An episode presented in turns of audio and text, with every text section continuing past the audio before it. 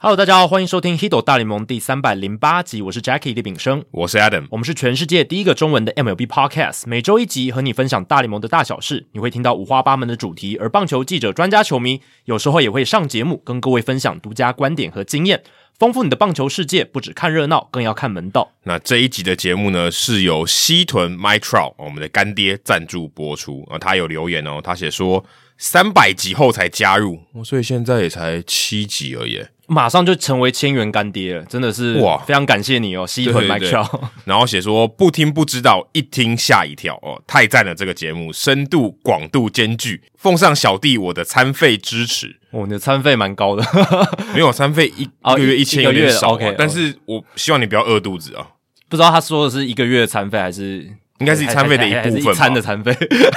哦，有可能哦，也有可能啊，对吧、哦很难讲。那你可以多捐给我们几餐吗？哎、对对对，如如果果你，是真的一餐的话，对对对对对吧、但真的很感谢西屯 Mac t r o n 因为我们也有一阵子没有千元干爹了嘛。对对对对对对谢谢谢谢。那也希望大家持续的透过订阅的赞助方案支持我们，让我们可以不间断的每周更新没有广告的节目内容给听众朋友们。那我们有提供每个月三百、五百还有一千元的方案给大家选择。那一千元的方案的话，你在第一次赞助之后，我们就会把你的名字冠名赞助播出。那累积达到一千五百元的时候，我们就会赠送独家的回馈品。赞助的网址我们放在节目叙述，每月抖一千，节目做破千。我哦那这个礼拜的留言蛮多的、哦，那有几则留言我们会呃延到下周来继续讲，分批啦，分对批。嗯分批，因为这个礼拜比较多吧，怕我们念完留言可能已经是呃一个小时过去了。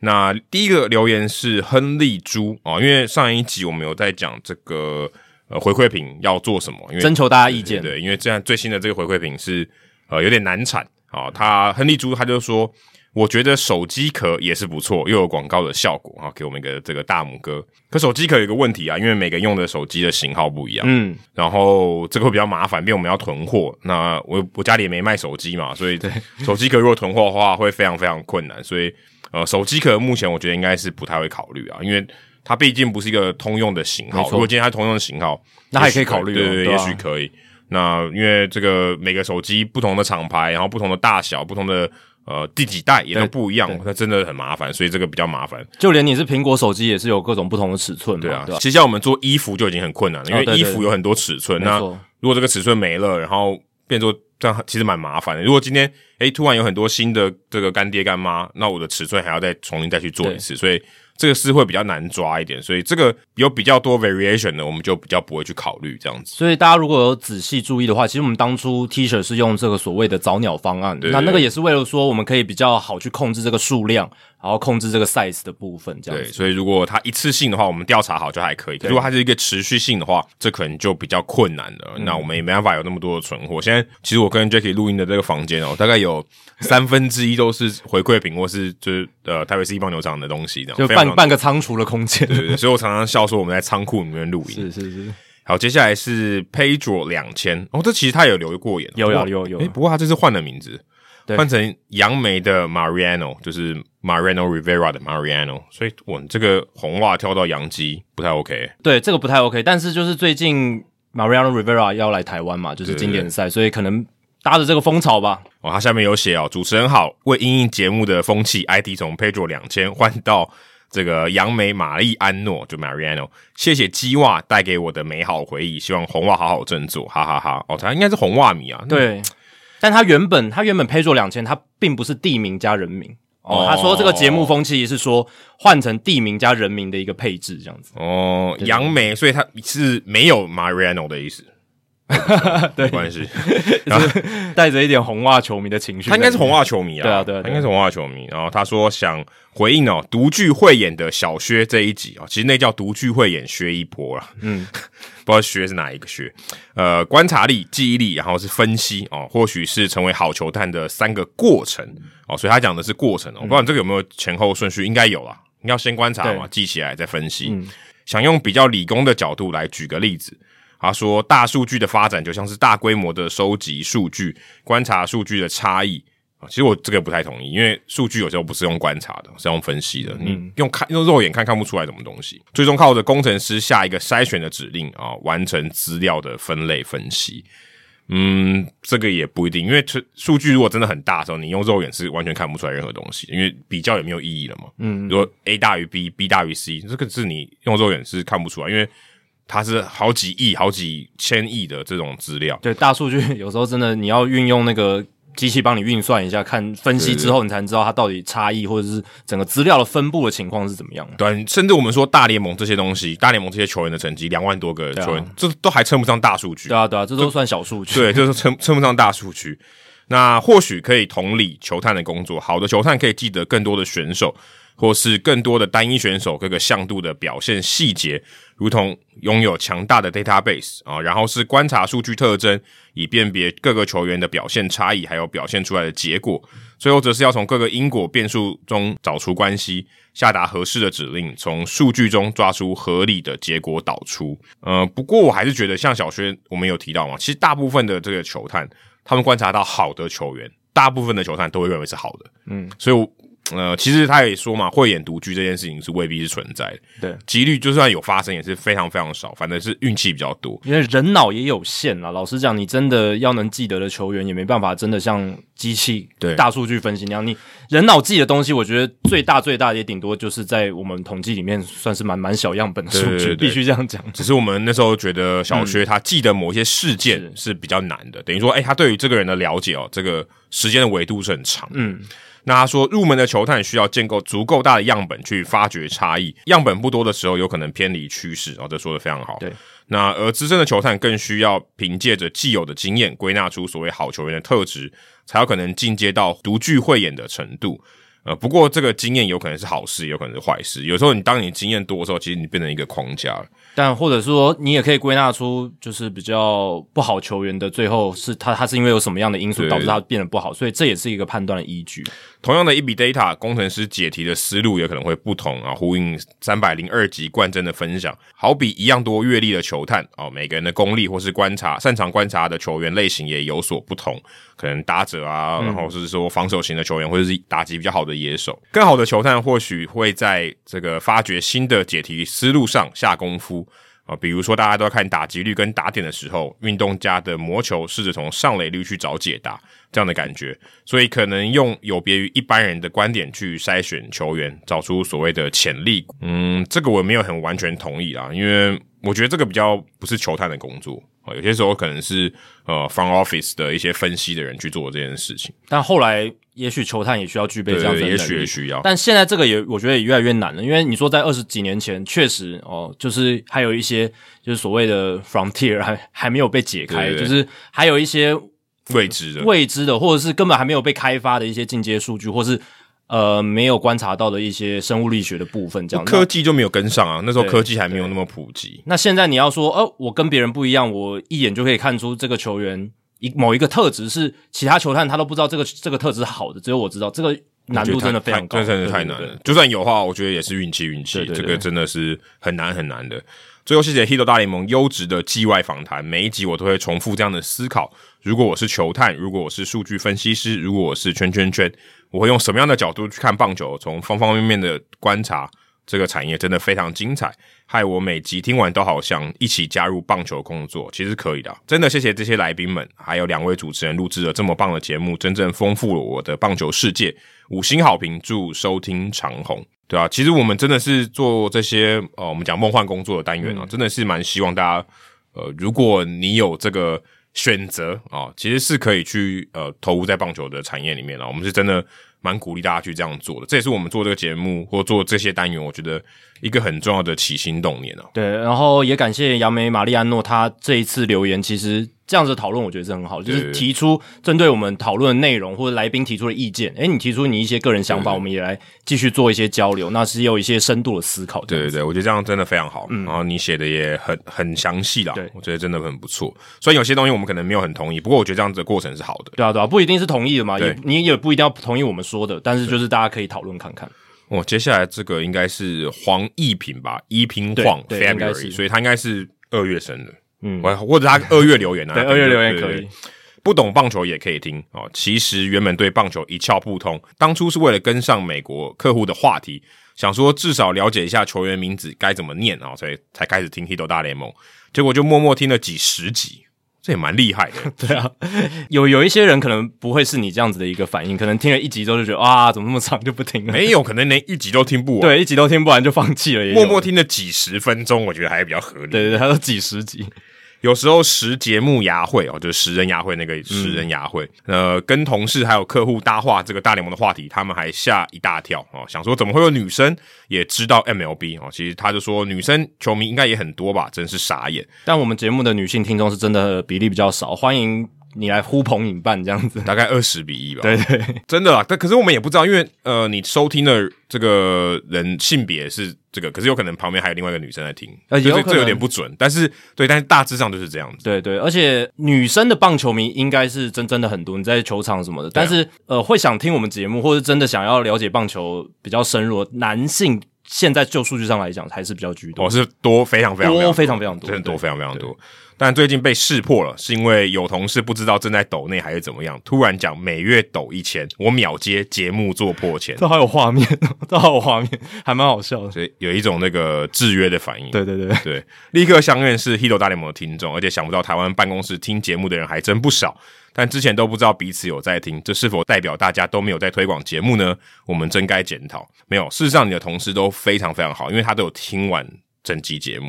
因为我们最后有呼吁大家，所以哦是没错你没有听完，对对对对 不对？对啊！我们节目最后都有讲嘛，呃，不要推荐给你的朋友。对，所以他他们可能不是你的朋友，但是他把大家当朋友。对对对对对，对因为他没有推荐给大家。然后五星推荐这个节目，就算一开始对大联盟不了解，但主持人讨论各种时事还有交易之后，会分析背后的逻辑，还有未来可能的走向。整个过程其实不会受限于棒球知识，所以不会完全听不懂。而且听了一集之后就想听下一集，非常魔性的节目，推荐大家都来听。然后听了之后记得要推广啊！其实如果你听到最后的话，就知道这个后面这个补充是不需要的。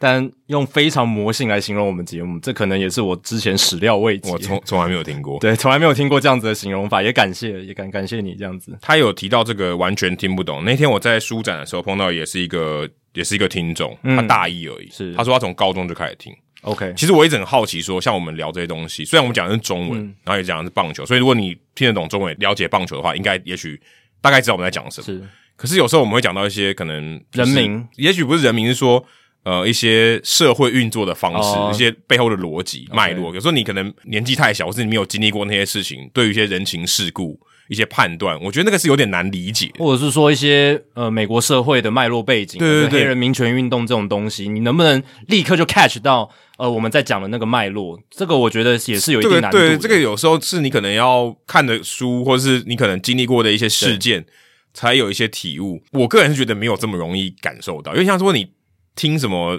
听歌嘛，小朋友听歌可能觉得可能觉得很好听，可他不会流泪嘛，对因为他可能没有那个感受嘛。对那有时候你就是这些话题，或是我们讨论的一些我们的思考的方式，当然是因为我们已经过出社会一段时间嗯了，所以我有时候会想说，如果你是一个十几岁的人，然后可能国高中生，你真的真的能了解这个意思吗？还有有时候我刚刚讲人民的意思就是说，有时候我们在讨论过程中会引用一些球员或者引引用一些棒球界的人物，比如说我们讲棒球播报员的时候，可能就会讲到 Vince Scully，可能就会讲到哦海梅哈令。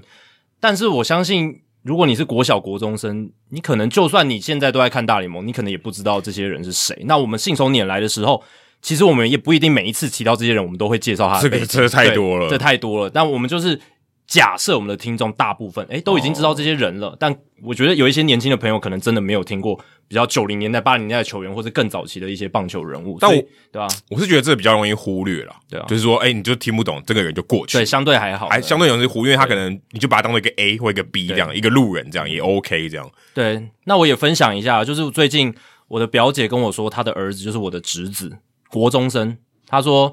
她有一个同学问她，你怎么会认识 Jackie？她可能是从这个我们就是我侄子跟我是脸书好友嘛，那然后她可能是看到国这个啊国东中西就可以用 Facebook 了啊，不应该说国中还在用 Facebook 哦，呃现在不是国中生 不用 Facebook，我不确定他是从哪个管道知道我跟我侄子在社群上面有、哦有好友的关系啊。反正他就问我侄子说：“诶，你怎么知道 Jackie？” 然后我侄子就说：“诶，哎他他是我舅舅啊，这样子。嗯”然后他就说他是 Hito 大联盟的听众忠实听众，哦对，而且是粉丝，所以才国中生呢、欸应该是国二还国三吧，对啊，所以国中生也有一定的就是对我们节目的一个支持度，我觉得还蛮欣慰，而且刚好是我侄子的班级上，对吧、啊我反而是我爸打球的球友是教授，嗯哦他说有在听你儿子的节目，所以感觉好差好多，像年龄层应该有差四五十岁以上哦，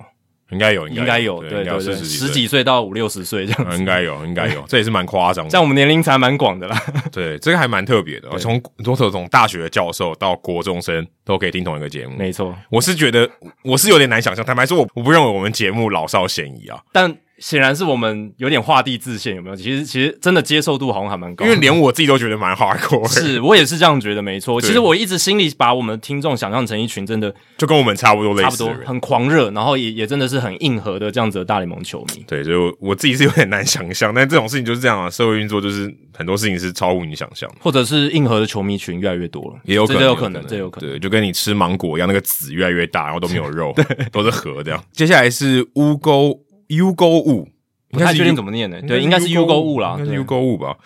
他说想请你们做经典赛的节目啊，哦应该是讲说谈论经典赛的内容了。啊嗯他说最近经典赛要开打了，站在大联盟的视角来看，台湾身为主办国之一，能否因为举办经典赛而让台湾的职棒更进步，是我认为的重点之一。想请问那个贵节目哦，能否来找主办单位来谈哦？这是主场地洲际棒球场为了举办经典赛做了哪些的改进的设施，让大家知道台湾最好的球场跟大联盟的球场到底差别在哪里。另外，也想请两位主持人啊、哦介绍除了中华队以外，其他四队的看点啊、哦应该就讲 A 组的啦。嗯啊、因为我想花少少的五百元去看大联盟球星，谢谢。那其实这个呃，你问了几题嘛，我可以很快速的回答你。嗯，我觉得能否因为举办经典赛而让台湾的职棒更进步，我不确定你讲的是这个实力上还是什么体制上对对还对是什么的，对，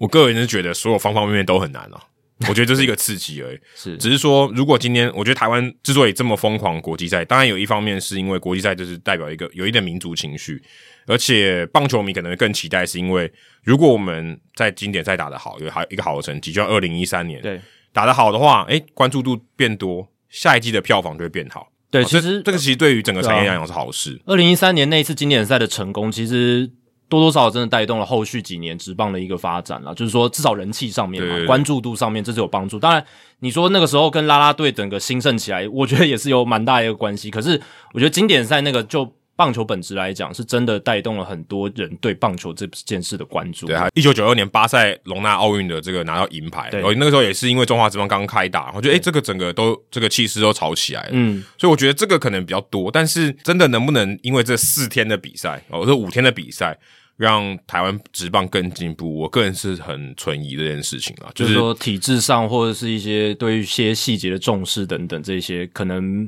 文化面，你要说立即的有改变，你看这几年还不是发生了很多球场的问题？对对对，我觉得这个还是挺难的。而且嗯你看，呃，说球场这些东西哦，嗯，其实台湾也不是第一次办国际赛事嘛，它也不是办第一次办经典赛嘛，好多次也了办过 P 十二嘛，对不还对？其好实多次了，对，各种像我们之前在讲 U 二三的时候，其实就有聊过类似的话题了。其实我觉得，如果你有很大的差别待遇，说经典赛跟 U 二三，然后你就因为这样你的场地就会有一些差别待遇的话，我觉得也也不合理嘛，对不对？你应该就是一视同仁，也许规格跟稍微提高一点点，但是也不至于差太多。怎么样，应该都还是在国际的标准上下吧，不对不至于差太多。对。但现在给我的感觉是，哦，一旦到的时候，我们这个成绩拉得非常非常高。那然后媒体就会报道，诶，大联盟的球场人员来了，然后做了一些检视，然后就会呃有一些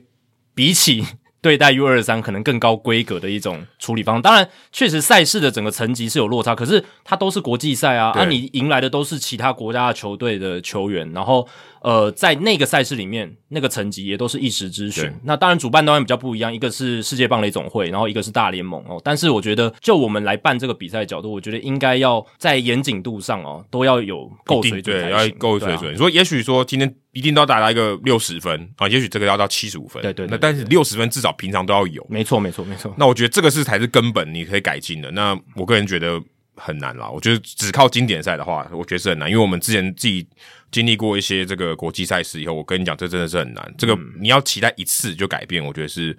呃，非常难的。然后说台湾最好的球场跟大联盟的球场差别在哪？我我必须跟老实跟你说，场地的事情都搞定了，还是差很多。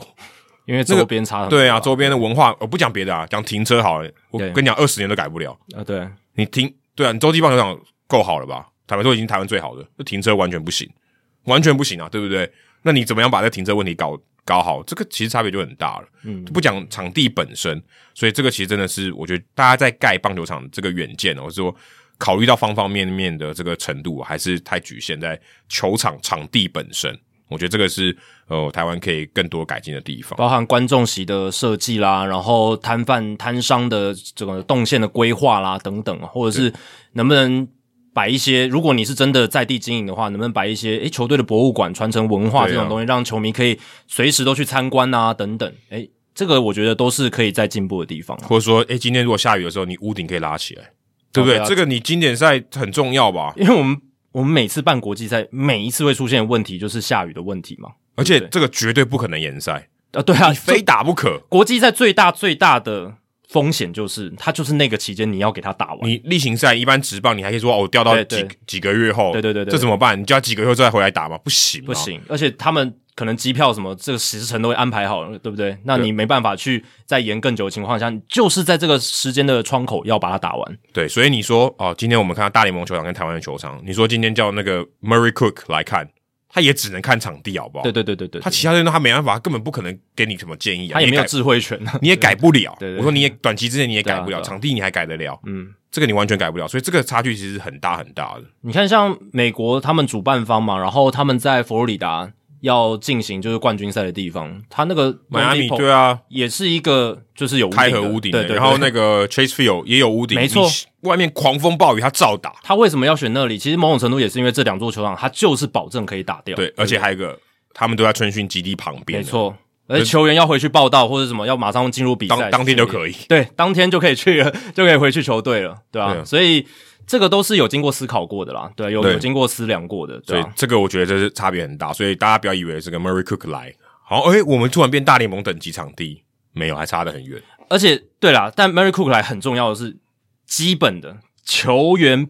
打球的一个地方，对这个是最重要最重要。那这个一定要搞定嘛？那这个搞定之后，其实后续就要要靠我们自己努力。对，那人家能帮忙的就是他们要确保不只是我们自己的球员，其他国家来这里也他要要安全也要啊。安全。也要打高水准的场地嘛，因为这是高规格的国际赛，对，所以这只是最基本，人家只是帮你看最基本的东西，那剩下的东西，什么主场的营造，什么球场的更好的设施，什么这个要靠我们自己去建立。对，这个是更难的。那你如果对于就是经典赛的战力哦有好奇的地方的话，可以买之后堡垒出版社会出刊的经典赛观战手册哦，这个在经典赛开赛之前就会出版，这样你子。知道几月几号吗？还不知道目前还不确定，目前还不确定，但是一定会在比赛开打之前啦， 所以也希望大家多多去支持，因为这个是集合了很多专业的写手，还有台湾知名的记者等等，然嗯后去编纂而成的这一本观战手册，这样子内容绝对是很有高含金量，这样子。对，一定非常专业，因为里面没有我。 没有没有没有，可能还可以再集结更多优秀的人啦，对啊。但除了这个之外，就是我们这一集当然也会聊一点，因为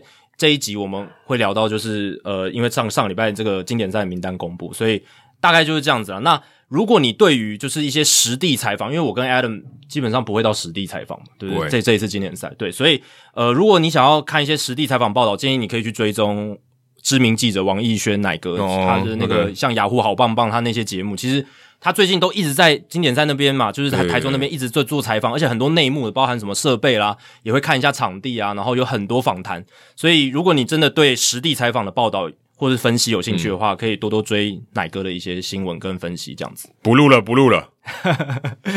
好，接下来是本周的冷知识时间哦。那光芒队的后援投手 Jason Adam 赢得了他跟球队的薪资仲裁 case，为什么他不叫 Jackie Adam？就变成 Hito 大联盟的吉祥物的概念对嘛。对，对球衣给他买十 件，对，这个人也叫 Adam 哦，但是他是 Jason Adam，对，而且他还是姓氏啊。对，他是姓氏。那 Jason Adam 就是完成了跟球队的薪资仲裁程序，而且他赢了，赢了光芒队。那他在二零二三年的年薪就会是一百七十七点五万美金。那光芒队当初提出的价码是一百五十五点五万美金哦，所以 Jason Adam 是赢了这个仲裁这样子。那最近就是很多球员都在进行这个薪资仲裁听证会的期间呢、对所以对对时不时就会有这样子的新闻跑出来。那不知道大家在看到这种新闻的时候，会不会想说，哎、你只差二十二万美金，也要这样对簿公堂，这样好吗？因为二十万蛮多的，也有六百万台币。，欸对，如果以我们普通人的角度来讲，好像真的很多很多。可是以我们平常讨论大联盟经济的角度来讲，这个维度上来讲，其实二十二万真的是很少很少，可能差不多他们打一局比赛的成本，差不多。可有能一些还不到明星球员，啊可能还不到。对对啊。那因为我们之前有聊过，薪资仲裁，如果你真的上法庭的话，诶，那是一个蛮 fierce、蛮激烈的一个攻防，而且嗯会有到这种互揭疮疤的程度，球队就会一直说你的缺点有没有？对对对也就是哦，你的续航力不好啊，啊，你那个 FIP 比 ERA 高啊什么的，就是会用一些你弱点的地方，一直去掩盖你优点的地方对啊。以前像 Dylan b a t e n s i s 不对知道大家还记不记得 Betances 他 b a t e n s i s 就是跟杨基在仲裁会上搞得很搞得很不好。好，对嗯对对对，那时候杨基总裁出来说话嘛，对啊，所以这种情况就会让大家觉得说，哎、你差这几十万美金、二十二万美金，尤其像 Adam 这个例子，才二十二万美金，你要这样子对簿公堂嘛？但是其实要告诉大家一个观念是，薪资仲裁这个程序哦，它基本上都是依照先例、前例来决定它接下来后续的判例要怎么判。这对，样其实法律的精神也是这样，没错法律大部分都会说，哎、这个前面是怎么判？对，刑度如何？也许这个案例是完全，就是你现在面对的这个案例是完全新的，对可是它的依据怎么就之前的？是你如果以资方来讲，你是老板的话，诶，任何金额幅度的上修，其实都是设下了一个潜力嘛。那每一次的上修，如果连续十年或者连续五年都是一个小小幅度的上修，每年都加个十万二十万，哦，那也蛮可怕的，那就十100多万了十年就一百万了。对啊，十年就一百万了嘛。所以对于他们来讲，这个薪资仲裁程序，他们都会有个底线，他们就是要守住哦。所以，因为它是一个这样子依循潜力的关系，那你如果叠加积累，你如果一直让步，一直让步，一直让一小步，一直让一小步，那最后也会变成一个大幅度。所以，就劳资双方来讲啊，在这个仲裁会上才会这样子真的面红耳赤，或者是说真的就是有那个底线这样子。台湾都完全没在争了。台哦湾虽然有薪资仲裁，但真的就是真的就是表面的。因为我们之前聊过嘛，台湾就是彻底资方主导的市场，嗯那劳方这边不讲别的，现在没付你薪水，你要去春训呢、对啊， 对不对？虽然美国的春训是不付薪水对，但是现在就是你合约还没谈好，你还去，其实有点怪啊。应该要先谈好约哈，就合理上、于理上，你其实你是自由球员，因没错，为你没签约。对对对对对，就有点像是呃，像去年 Dusty Baker 不是在季后赛的时候，其实他也等于是合约已经到了，对对对他还是继续有点义务性质的继续担任他的总教对，练。但他的压力大多了。他的那那个不一样了，那个赛那个场合的重要程度不一嗯样，人家是世界大赛是季后赛，对不对？那 Adam 他去年哦，不是说现在跟我录嗯音的 Adam 是 Jason Adam 光芒队的 Adam，他去年数据其实蛮令我印象深刻的，因为他六十三点一局防率才一点五六，可以说是在光芒牛棚里面表现非常好的后援投手。那你要得到这样子的一个称赞，其实不容易，因为光芒队的牛棚超强嘛。那 Adam 的 K 九值是十点七，BB 九只有二点四，投手独立防御率哦，FIP 也是够水准的二点八六。最不容易的其实是六十三点一局，他只被打了三十一支安打，被打击率只有一成四七，这个被打击率超级低的。嗯等于两局才被打一支安打，对，两局哦才会被打一支安打，对，所以这个是非常非常难的。那看到这个数据也令我好奇说史上至少六十投球局的大联盟赛季当中，单季被打击率最低的投手是谁？哦，那这也就是本周的冷知识问题啦。那单单季六十局，大概就是你如果是健康的后援投手，或者是一般先发投手都可以达到的一个标准啦，但这个不可能先发投手，很难很难，对，很不太难可能啊对，不太可能，因为后援投手有绝对优势，因为他局数就是比较少，而且他每一局的强度，他投球强度就是比较高，对，如果他的这个被打击率是也是低于一成五的话，那他一定是赛扬奖。哦如果如果是先发投对手，如果先发投手肯定啊，对这啊，这太夸张了。对，好，那我给大家几个提示啊，因为这样子太多人了嘛，那我给大家几个提示。史上六十局的赛季里面，单季被打击率最低的前十名全部都发生在二十一世纪，所以大家不用想二十世纪的或者十九世纪的都没有，二十世纪完全没有，哇，完全没有哦。前十这也蛮令我意外的。对，尤其是最低最低的是发生在近十年，哇第一名是近十年啦，前十名都发生在二十一世纪。哇，对对对前十名都翻在二十一，对对对，对对，所以就这最近这二十二年，你也可以凸显出最近这二十几年来，这个后援投手的强度哦是越来越高的概概念了。也合理啊，也合理，嗯也合理，而且，球速越来越快对了。啊，禁药年代之后，就是大联盟的投手的这个优势好像是渐渐起来的、哦。对啊而，且球，而且投手的这些呃科技的辅助的东西也帮助越来越大。对科学化发展让球速的这个上限好像没有极限。对，哦球威也是啊，没错，然后那个变化球也越来越犀利这样子。然后再给大家第三个提示，就是这个球员曾经打过红袜队哦，所以相对来讲，Adam 可能比较有机会猜到哦。然后第四个是他所创下的单季最低被打击率的记录呢，我直接给大家讲了，就是一乘二三，所以比 Adam 还少了哦一一乘四七，还少了超蛮多的。二十几个千分点，二十四个千分点啊，对啊，所以其实还蛮不容易的。呃，所以我要猜吗？对，你来猜猜看应，该是 Craig Kimbrel 吧？你猜 Craig Campbell？对，Campbell 也打过红袜队，而且他就是这种被打局超低的投手。对啊，三振率超高，三振率应该比他还高，比 Jason Adam 还高。呃，应该对对对，巅峰的时候绝绝对是比 Adam 还要高。我记得巅峰的时候 k i m b r e K 九值都十三、十四起跳，甚至更高。因为红袜队，你说真的，最近这十年最强的后援投手应该就是他吧？如果在他最巅峰的时候、最高峰的时候，嗯，应该是他，应该没有其他人吧？上元浩志上元浩之也有可能，他也蛮强的嘛，虽然他的整个投球形态跟 k i m b r e 完全是天完壤之全不一别样，速度没那么快。哦，速度慢了大概十迈吧。如果以巅峰期来讲的话，均速来讲，对不对？但上元浩之也是有可能的，也有可能零一三年他超强，对啊，你不记得他那个那个时候，就是他的那个几乎上来就是确定比赛结束，而且他的被打击率真的也是蛮低的，直插球超强，哎，他控球超好，他控球真的是非常非常好。可是你这样讲应该就不是他啦。嗯不一定啊，搞不好我就是拿着答案在你面前兜售，那你如果不要没的有，我话觉，得应该是 Kimbro 吧。我看到这个题目的时候，我第一个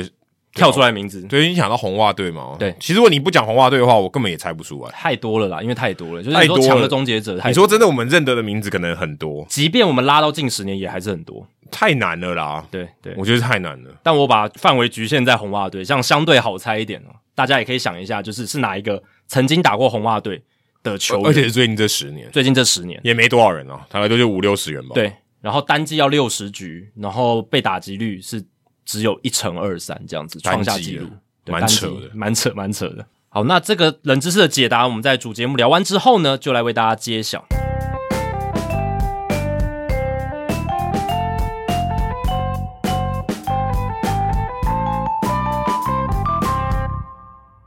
好，那这一集呢，刚才前面就有提到，因为上个礼拜的大概是美国时间礼拜四嘛，二月九号的时候，官方公布了世界棒球经典赛各队球员名单啦。全台湾都知道这个消息。哦，大家都知道，呃因为有一些争议嘛，对不对？对那个图片的问题，那那个图片问题我们之后会聊，大家对放心，这个这个我们会找专专业人士来跟大对家对聊对，。专业的哦。对对对，那今天我们就 focus 在这个球员名单啦，因为这个名单里面有很多大联盟球员啦，所以跟我们节目有很多关系一。定要吧！一定如要果今天发现可能只有十分之一大联盟球员，这个经典赛应该办不下去。它存在意义就相对来讲小非常多，就没有，我觉得他应该要直接废掉。对如果他只有真的十趴或二十趴，我觉得他应该直接废掉。对，因为大大联盟当初办这个赛事，就是我让大联盟球员可以来参加，他这是他主要核心精神，对， 这是它甚的至这核是心他的卖点哦，就对，是他的卖也点。是他最大的卖点。因为其他的国际赛基本上四十人名单里面的球员都能不太对对对能参加。那个十二强就没办法。没错。那我也提供大家几个数据啦，就是这次参赛的二十支球队，每一队都至少有一个人曾经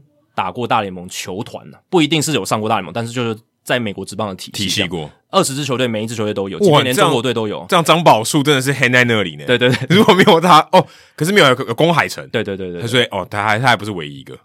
然后有十六支球队至少有一名在大联盟四十人名单里面的球员，就是大概五分之四嘛，对不对？嗯百分之八十的球队都至少有一名现在在大联盟四十人名单的球员，我们没有呢，呃我们一个都，我们现在一个都没有啊，现在一个都没有，因为张玉成还没签约嘛，对啊对啊，我们一个都没有，比较可惜哈，我们算是这少数里面是蛮弱的。我们至真少的至少在这上面来讲，百分之二十，对， 我们是那百分之二十，然后有六十七个。大联盟全明星曾经入选过明星赛的六十七个，二十支球队里面有六十七，全部都集中在迈阿密那一组。呃，委内瑞拉、波多黎各这一些，对呃多米尼加、美国，美国那一队就是明星队，多米尼加也是，对，你甚至说多米尼加他本身甚至已经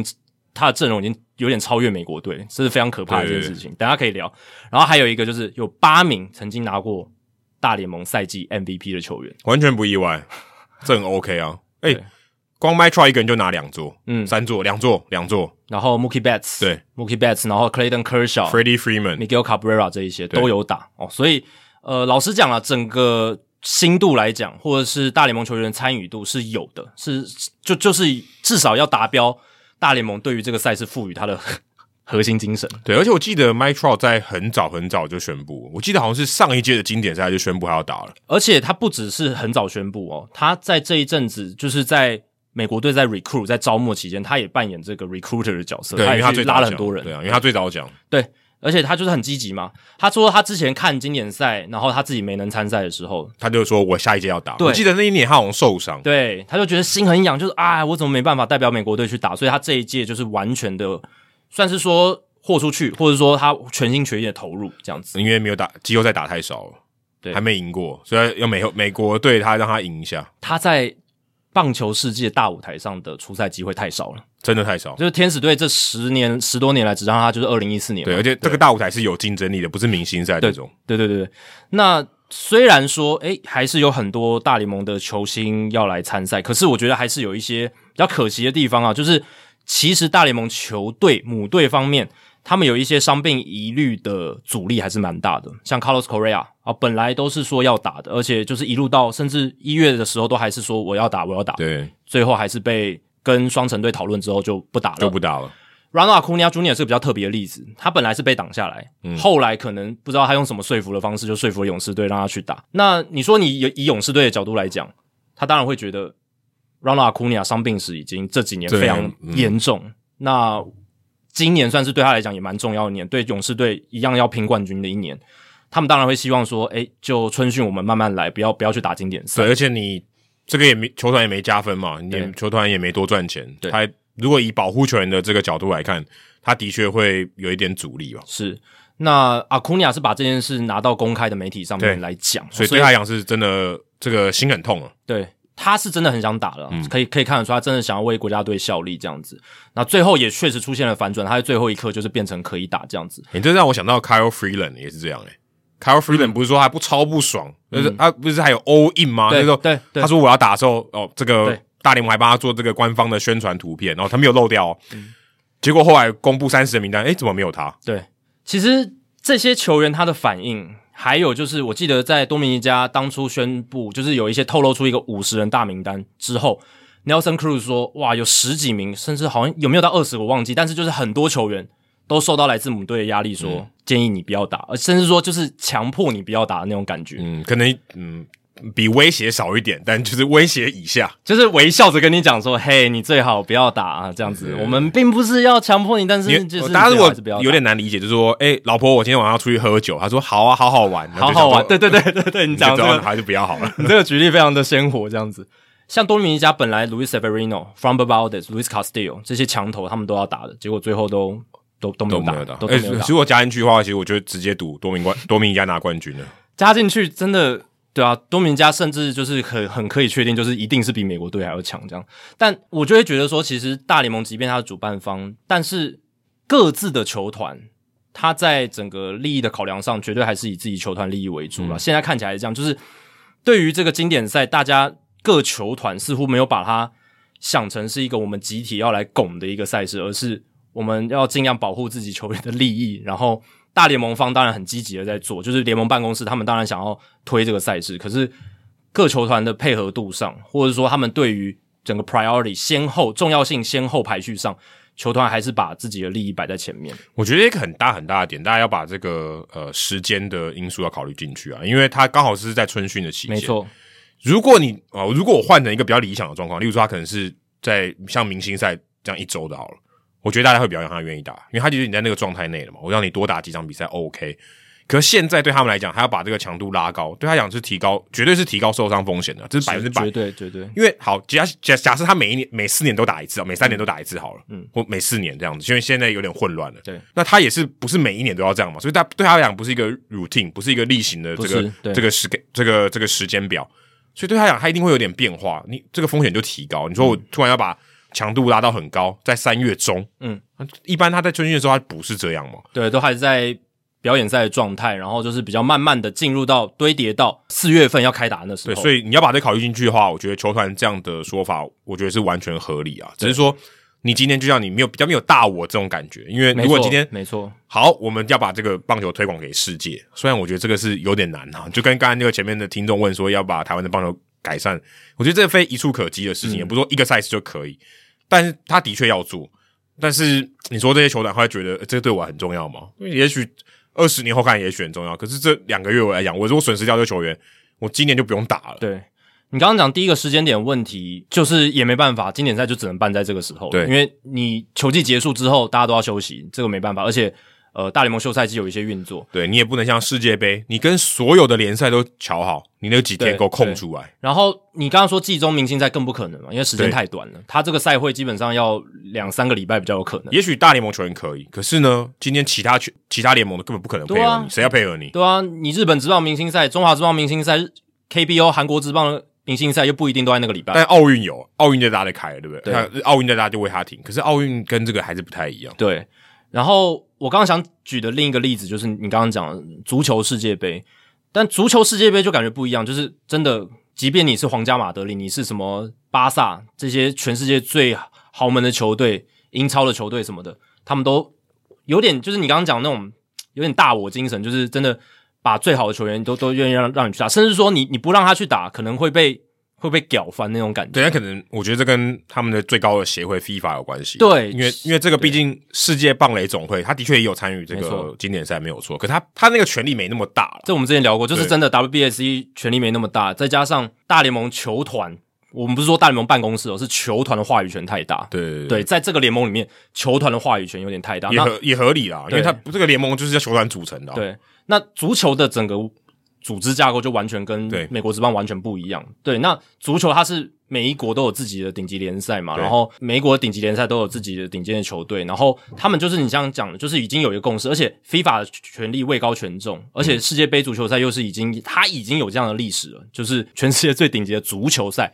而且已经已经办了那么久，有有它的那个历史的重要性，然后大家也都认知到它背负着很大的一个国家荣耀的性质在上面。那大联盟经典赛，老实讲，还没有培养出那种文化脉络，才才几年而已，才十七年嘛，二零零六年第一届，这是第五届而嗯第已。五届而已。老实讲啦，而且认而且真来讲而，且这一届被演了好多次。对，被演了好多次。认真来讲，你跟世界杯足球赛维度一比，我们这个经典赛，老实讲还在算草创阶段，你可以这样讲才。二十支，而且还是扩大了。他们有三十二队，而且下接下来要更扩大。没错，而且那个经济体的规模，我、完完完全不能相比啊，那个完全不能相比。所以球团不放人，他也他也考虑到他的利益嘛。没错你如果今天他能拿到多少利益，跟他如果今天冒这风险损失掉的利益，他可以他可以算嘛？对，所以这种大我的精神，至少在这一届哦，大联盟各球团还是没有那么明显了。对，还是以保护自家球员为主。还有就是，我觉得大联盟官网哦，大联盟自己官方也要好好检讨一下，就是。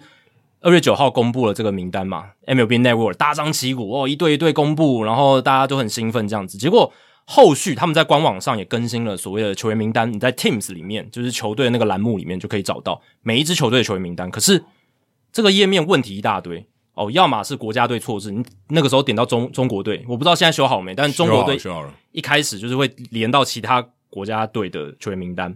然后我至少我在昨天还前天去点委内瑞拉，结果出来是澳洲队的名单，就是非常离谱。这是官网哦，这是官方网站哦，不不会、啊，你想他们都这个 A 组都漏掉中华队，我觉得这个都完全说得过去好。像没有什么太让人意外的哈、对不对？你连一个 A 组五支参赛球队其中一支都可以全部漏掉，那球员名单在官网上的错字好像也不让人意外。我觉得这个东西呢，错误是难免的，可是你要检查。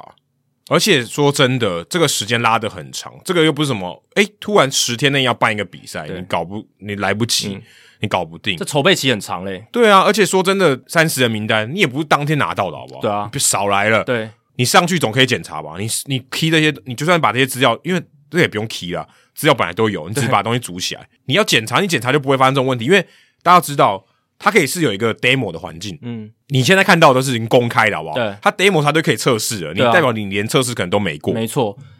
而且你刚刚说我们也不是那么的啊 OK，或者说那么的严苛，一定要百分之百完全没有错误。我们允许一些错误，可能你可能不小心名字有 typo，或者是呃生日期打错什么，这都可以。但你整个国家队名单摆错，这个我觉得我不能接受啊。重点是，如果今天有两两完百全不能个国家接也就算了，对啊你，只有二十个，二十队你都可以摆错，而且感觉是没有立即改善嘛，就是对啊隔几天还发生这样的情况。改图也是要改图过二快过二十小时才改、欸对啊，这种东西不是一个小时之内你赶快紧急处理，这危机个问题处理超大的吧？就可以赶快说改掉。真的，我觉得这个问题对啊，像改图这个事情，现在拉回来讲，我觉得这个问题真的超大。你时间，你这个拉时间真的太长，你根本不重视。没错。然后呃，除了我们刚刚讲这比较大的问题，就是有一些球员名单呢、啊，跟 MLB Network 它公布的不符合哦，就是少少了一个人或多了一个人这种。因为像委内瑞拉，因为我有去写他们的球员名单，然后我就看到在 MLB Network 上面有 Yanathan Daza、哦嗯这个外野手，但是在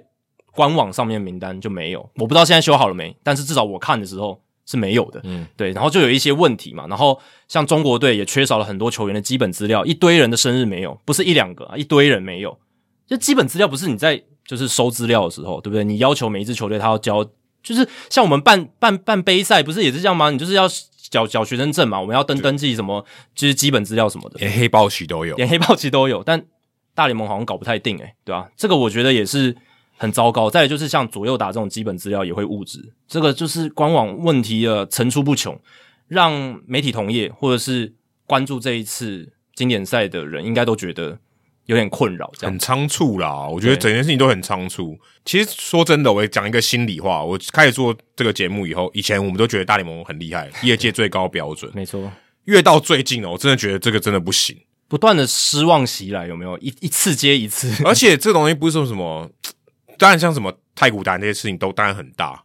但是有些那种你觉得他应该可以做好的事情，怎么做那么差？而且你们有最好的人才，没错，然后你们有最多的资源，然后我们有都在笑中华职棒可能哪里做不好的时候，回头看大联盟其实也做的蛮差的。是，你看，包含到我们之前聊的，就是国际转播的，就是 MLB TV 上国际转播的突然的黑屏，突然的屏蔽，让大家完全措手不及，因为他在季前邀请大家购买的时候，他根本没有写，对，那后续的一些整个操作，或者是它整个系统的维持上面，好像也是有一些漏洞，对不对？ ？N Venue，嗯嗯，一年都没改，对啊，我都要笑掉大牙了。整个业界都已经认为他们的数据是有非常严重的瑕疵，可是你还是放在那，还是让他继续你用应。该一，你应该两场比赛就把它下掉，你搞搞定再给我上架。，对，那是 MLB Network 是你们自家电视台的在运作的东西，你有，你绝对有权利拿下。没错，你今天不是说未来体育台，你说拿不下来，对不对？啊？对吧、所以种种哦，包含到这一次经典赛的整个前置作业。当然你会说啊，其实经典赛还有一阵子啊，就是呃三月初才要开打嘛，二二月初开始，当然可能有一些呃行政作业上还没有很齐全，但我我觉得你是大联盟，然后你办的是世界最高规格的棒球赛，没有任何理由你。我觉得就是要一步到位啊！你你要公，而且这个球员名单的公开，他也有有在延期过了。对啊你都延期过了，好，那我给你多的时间了，结果你出来是这样子一个结所果以，搞不好就是因为真的什么都来不及，所以才要延期。有可能就是可能他们也手忙脚乱，就是因为我知道可能是有一些拉美球队他真的比较慢交名单，而且你这样回头看哦，其实日本、韩国还有我们，我们交名单的速度是非常非常快的。对啊，我们前一个月不是还在抱怨说啊，怎么经典赛名单还不出来出来什么？诶，你去看看人家拉美球队，真的是就是到二月九号大家才知道是有谁要打、其实真的到这二月九号这才跟知道刚才讲那个球团放不放人，我觉得也很有关系。也有关系对啦、啊因为波多黎各、委内瑞拉、墨西哥或者是多米尼加，他们名单里面大部分都是四十人名单里面的球员，但不管啊，假设你最后是三十个人，对不对？对你有一百个人可能可以打，我把一百个资料都准备好，你只要过来我把它扣掉就好。嗯。然后我又不是说只找那三十对啊个人才去问，你先建好资料库嘛，然后我再一个删，这样不是也也很快吗？对啊，这个很难吗？对啊你说你有你你有一百个人挑，对不对？那一百个都拿来，我帮你都弄好，对啊，最后只剩三十个也 OK。对，不要那么你叫三十个是不是，诶你只给我二十八个，那我剩漏两个，这个也真的是说不过去，说真不过的去。真的，我觉得这个真的要打屁股。真的要打屁股。然后还有一个就是 MLB Network 公布名单之后，大家才知道哦，原来有一个 designated pitcher pool 哦，就是说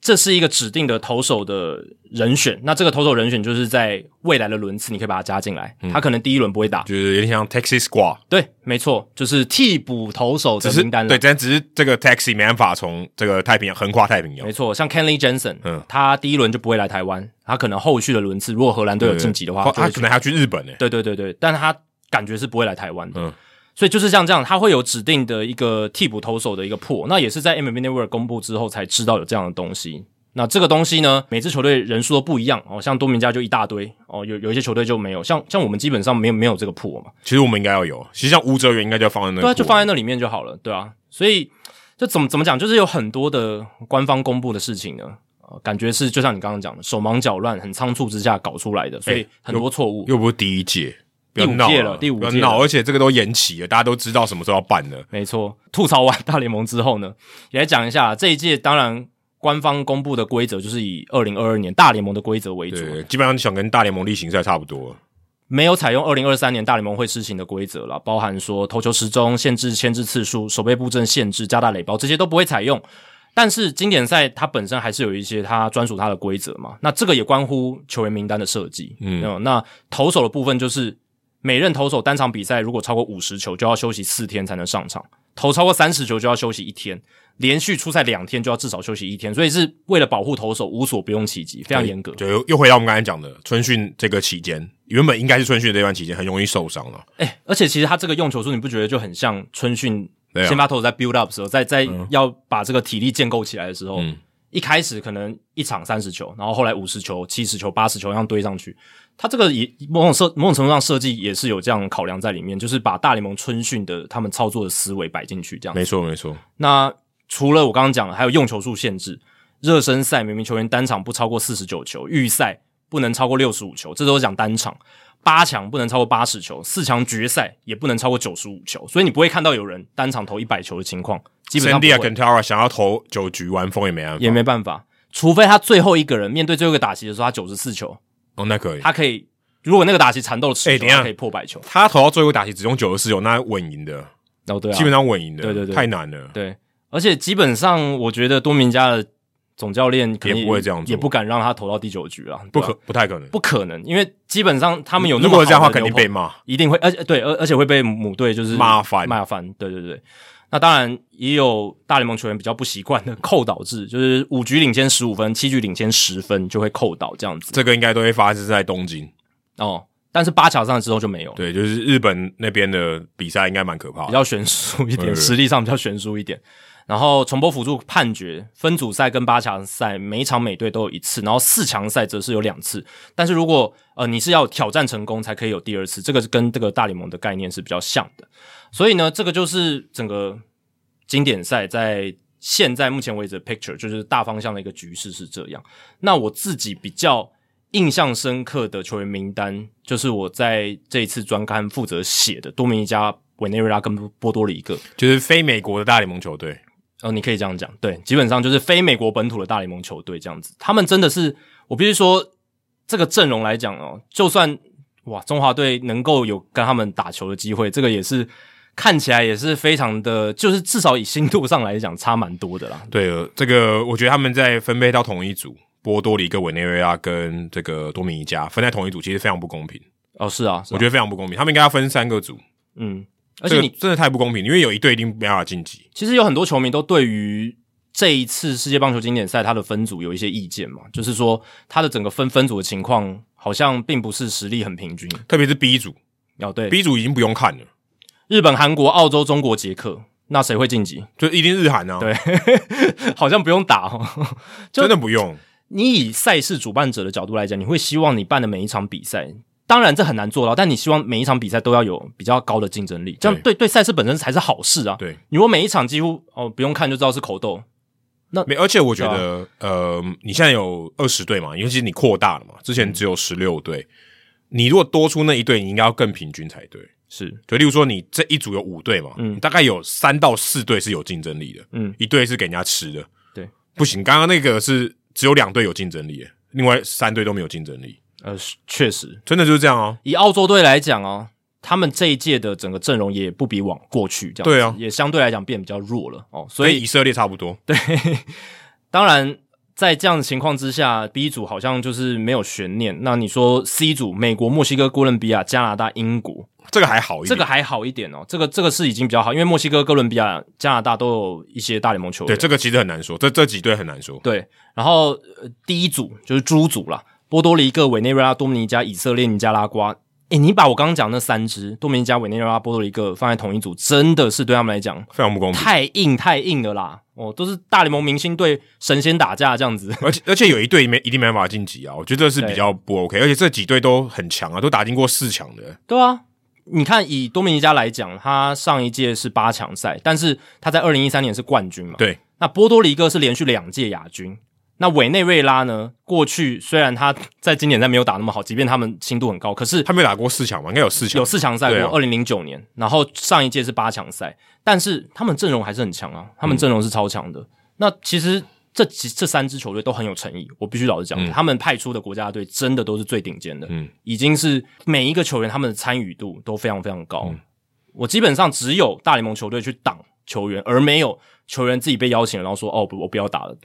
这种我几乎没有听到。我觉得对中南美洲这些球队真的都是这样，欸他们参与度真的很好。那以波多黎各来讲好了，我觉得他们最大的特色就是亚迪尔莫利纳这一届当总教练。哎，刚好退休了，二零一七年大家还记得吗？亚迪尔莫利纳创了群组，对对对然，后凝聚团队成员的凝聚力，嗯，非常成功。他说那个时候大家就是在那个群组上，波洛黎各的球员在上面聊天啊，然后几乎聊每天都聊到很晚啊，然后整个成员之间的情感像被胶水粘住一样，嗯，非常的紧密。那现在他变总教练，他更有时间来经营这个东西。所以我会觉得整个球队氛围上来讲，波多黎各应该会是很强很强很强。即便 Carlos Correa 不能打，但他们还是有 Francisco Lindor，有 Javier Baez，然后有 Enrique Hernandez、Eddie Rosario 这一些。那投手又有 Jose Barrios，还有 Marcus Stroman 都带过蓝鸟，刚好对，但我觉得讲到 Stroman，我就觉得很奇特的是，经典赛这一个国家认定是真的非常宽松了。他打过美国队，甚至他在二零一七年他是经典赛的 MVP，整个赛会的 MVP 哦，因为他在冠军赛的时候投带领超美好国队嗯投的很好，六局好像是被打了一支安打，他当时代表是美国队，而且他还拿下赛会 MVP，结果这一届他变成了波多黎各，当然是因为他母亲的关系，他母亲来自波多黎各，所以他可以代表波多黎各，他两支球队都可以选。那 Trace Thompson 还可以代表英国了。哦，对啊，诶、如果按照这个逻辑，好，大家不要赞我。我们还有假设，如果有人，我们还可以被代表日本呢、哦我们也被日本殖 民过，哦对，对不对？我们的祖先有一些人搞不好都跟他的爷爷奶奶，对不对？对啊，日本人，还对有不对？对，有可能爷爷奶奶是日本人，嗯，对啊。所以这样这样也可 以。我觉得这是有点，但是以以以这个经典赛的这个规则是可以啊，对只是是有点有点奇怪。我只能说，这是他为了让这个联赛的比赛有比较高的竞争强度，他做的一个选择了。对，而且 Stroman 可能现在挤不进美国队名单。对，应该挤不进去，因为你如果要严格的去规定国籍身份的话，那基本上这个经典赛就是那几支球队在在打了，美国、日本、韩国，然后然后哦可能啊刚刚还有多这些多米尼加对，队，刚这刚这这几支这三支，那其他球队根本没有竞争啊或力。者还有墨西哥跟加拿大，还还还好。这几支都可以啊，就是拉丁美洲刚刚讲那三三个国家，加上墨墨西哥、加拿大、美国，嗯，然后日韩这样子。中华队我们也不是要贬低中华队，但是你就是就账面的实力上，它就是有一些落差。那如果你不这样子扩大认定，以色列或者是什么英国、澳洲这些国家，基本上连上得了台面的机会可能都没有，嗯对不对？Randy Arozarena，你知道他代表哪个国家吗墨西哥墨西哥不是古巴哦，这超奇怪，因为我看他到的时候也想说，不是应该代表古巴吗？他们说他叛逃的时候曾经在墨西哥待过，这样、嗯这样 OK，也可以很很多人都待过墨西哥，所以这样也可以吗？我我我的问题是这样，就是所以认定真的很宽啦。像意意大利如果没有这种认定很宽的话，他们也没办没办法组成像现在他们这样的嗯啊很阵，多人可能还没去过意大利。诶、很应该很多，应该之很多前以色列的的国家队几乎没有以色列拿以色列护照的啊、没错啊应该应该应该一个都没有啊。对对，所以都是美国人嘛，就是有有点像美国佣兵的感觉。嗯对对，那我是觉得。好啦，在这个我们刚刚讲草创时期，可能还可以理解，就是你真的为了推广，你要把这个赛事的竞争强度做起来。可是我觉得长远来看哦，你在棒球的国际化上面，你应该是做得更好，有点像是荷兰它本身就很强，然后它培养出它本土。当然，他们库拉索那些岛确实是有很大的帮忙，没错。可是其实荷兰它本身就是一个很强的棒球国对家，他们是有很多本土球员的。他们就是有那个渊源在的。那如果你未来其他更多国家都能够变成像荷兰那样，就是他们本土自己能培养出好的球员，然后来打这个经典赛，我觉得这样子才比较像是一个世界杯的感觉哦，不然就感觉像是一个佣兵杯嘛， 对不对？就比较老实讲啦，就是国籍的分野好像意义就没那么大了。其实你像日韩也有找 Lars Newbar 跟这个 Tommy Edman，没错其实也是让我觉得很，我会个人我觉得很意外啊。就是这些球队其实坦白说，他们不需要这些人。你说对对日本真的对对嗯需要 Newbar 吗？呃，OK。n e w b a 是很不错，是大联盟球员，可他也不是强到一个说他一一他来就决定战局，嗯而且日本外好的外手这么多，嗯就以民族情感来讲，我都觉得日本会愿意接受 n e w b a 我都已经觉得让我非常非常震撼了。Tommy Edman 嗯也一样，对，他是很好的大联盟选手，也是明星选手。问题是韩国人也很也很好啊，对不对？对你你坦白说，你凭什么取代人家？而且特别是对在这种呃民族情绪非常高涨的比赛里面，我居然可以接受一个 OK，他他你要说他韩国人，他是混血儿也没错，可是他毕竟不是你本土的嘛。对我觉得这个当然他完全合法，也合情，合规定也合规定，但就以他们组队的方式来讲，我就觉得好像有点跟我原本预期的不太一样。因为讲到底，经典赛它还是以国家为区分球队的原则嘛，对这是国家、民族这些东西。那足球世界杯能够激起这么大的一个热潮跟情绪，也是因为他真的就是嗯国籍的分野蛮蛮蛮清楚的，蛮蛮蛮蛮分野的这样子。那大联盟现在还没办法做到这件事，就是在经典赛这个赛会上面。但是就像你讲的，日韩的情况又跟我们或者是其他像意大利、以色列比较不一样，是日韩它本身就强。你刚刚讲到这个重点，就、呃应该说他们纯本土就很强，他就们很完很完整。他们的球员破就很够啊，而且对他们棒球文化底底子就很深的球队了，对不对？又不是说需要像我们刚刚讲放宽认定来协助他们的这些美国球员或者是其他国家的球员。那你说我们中华队当初去找 Corbin Carroll， Corbin Carroll 或者其他在就是 Fairchild 这这些在大联盟的呃有台裔血统的球员，我觉得我我们我们来找可能也还比较合理一点吧，因为我们真的是比较缺乏这嗯种 level 的球员。必须说日韩中华队，我们一定是比较弱的。对，我们也不知道贬低自己，但就真的这样。我所以客观上，客观对，上所，以对所，以我们真的也比较需要一些帮助。没错，理性讨论真的是这样，对啊。所以当然，我是觉得这个放宽认定在现在经典赛这个阶段，我觉得确实是可以接受的一件事情，因为你要推广嘛，而且你要维持赛事的强度。但我个人认为，长远来看，你应该是棒球国际化要真的生根扎根。你刚刚讲的那些国家，就对啊是意大利啊，让让让他们国家强起来。然后我刚刚讲的像澳洲或者是加拿大，然后其他以色列或任何世界上其他棒球还没有那么兴盛的角落，真的强度能带起来，让至少你能凑出二十支可以在世界舞台竞争的球队。现在感觉凑不出来、没，有没有，现在绝对没有。十支以下吧，大大概十支，对不对？呃，十二有啊，P 十二都可以打，我觉得大概十十四到十五支，差不多但可以打的话，你后面那几支，老实讲，真的就是被就差公司别打很球大，嗯对，真的差很多，对吧、啊所以长远来看，我是觉得，如果这这个国国际化上面能带起来，让至少凑出真的，你你要扩编到二十支球队来参赛，你就是要二十支实力不要悬殊差这么大的，然后来打比赛，然后尽量不是不是靠佣兵啦，对我我们讲难听，真的是佣兵，因为他就是他从小不在那边长大，他也不是那里的人，他也没有他的护照，然后他来打，没有。嗯你说啊有些球员他代表意大利，就说哦，我的祖父来自意大利，OK fine，但他就是美国 人。就是讲一个难听一点的，你如果打赢了，意大利人可能也不会觉得多开心。我说他没有因为什么因为他们连结的比较离谱，因为他们的组成对是对真的都大部分都不是真的意大利人。如果说今天日本打赢，当然还是很开心，因为百分之是是九十几都是日本人对嘛。，多米尼加打赢也非常开心，对对对。但这个就比较怪嘛，就是可能就比较不纯吧。对，如果真要讲这个民族性，但是的确在现阶段，我觉得这是一个必须要折中的办法嗯了。不过，不过我也刚才提到 Nubar 跟 Edmond，我看到他们愿意加入，那已经是发生在这个 Corbin Carroll 拒绝以后。是，其实我真的觉得 Corbin Carroll 绝对有机会加入中华队。嗯，如果 Nubar 跟 Element 愿意加入日韩的话，那没有理由 Cobin 不能来台湾打。而且，呃，这个是我的个人的揣测。如果我今天是大联盟，我非常希望 Corbin Carroll 加入中华队。嗯用你刚才的角度，竞争力会提高啊。哦而会且，会而且对于诶、我每一个球队都有点话题嘛。呃，是啊，是啊，是啊 Corbin Carroll 加入有加入跟没加入话题一定差非常多，至少对于美国当地的人，因为他也他现在是百大新秀第一名、诶对，我讲个阴谋论啦，这个纯属个人臆测。如果 Cobin Carroll 有加入中华队的话，A 组那一张图一开始发布的时候，搞不好百分之百有 Corbin Carroll。 Carroll 就在上面，不会漏这不掉是阴中华谋，队这，我可以保证。如果你这是个 what if 嘛，对不对对对这一定会有。一定会有嘛，对不对？如果 Cobin Carroll 有中华队。那基本上 A 组那张图一开始出来的时候，Carroll 搞不好是封面第一张哦，搞不好 C 位第一个，对 C 位。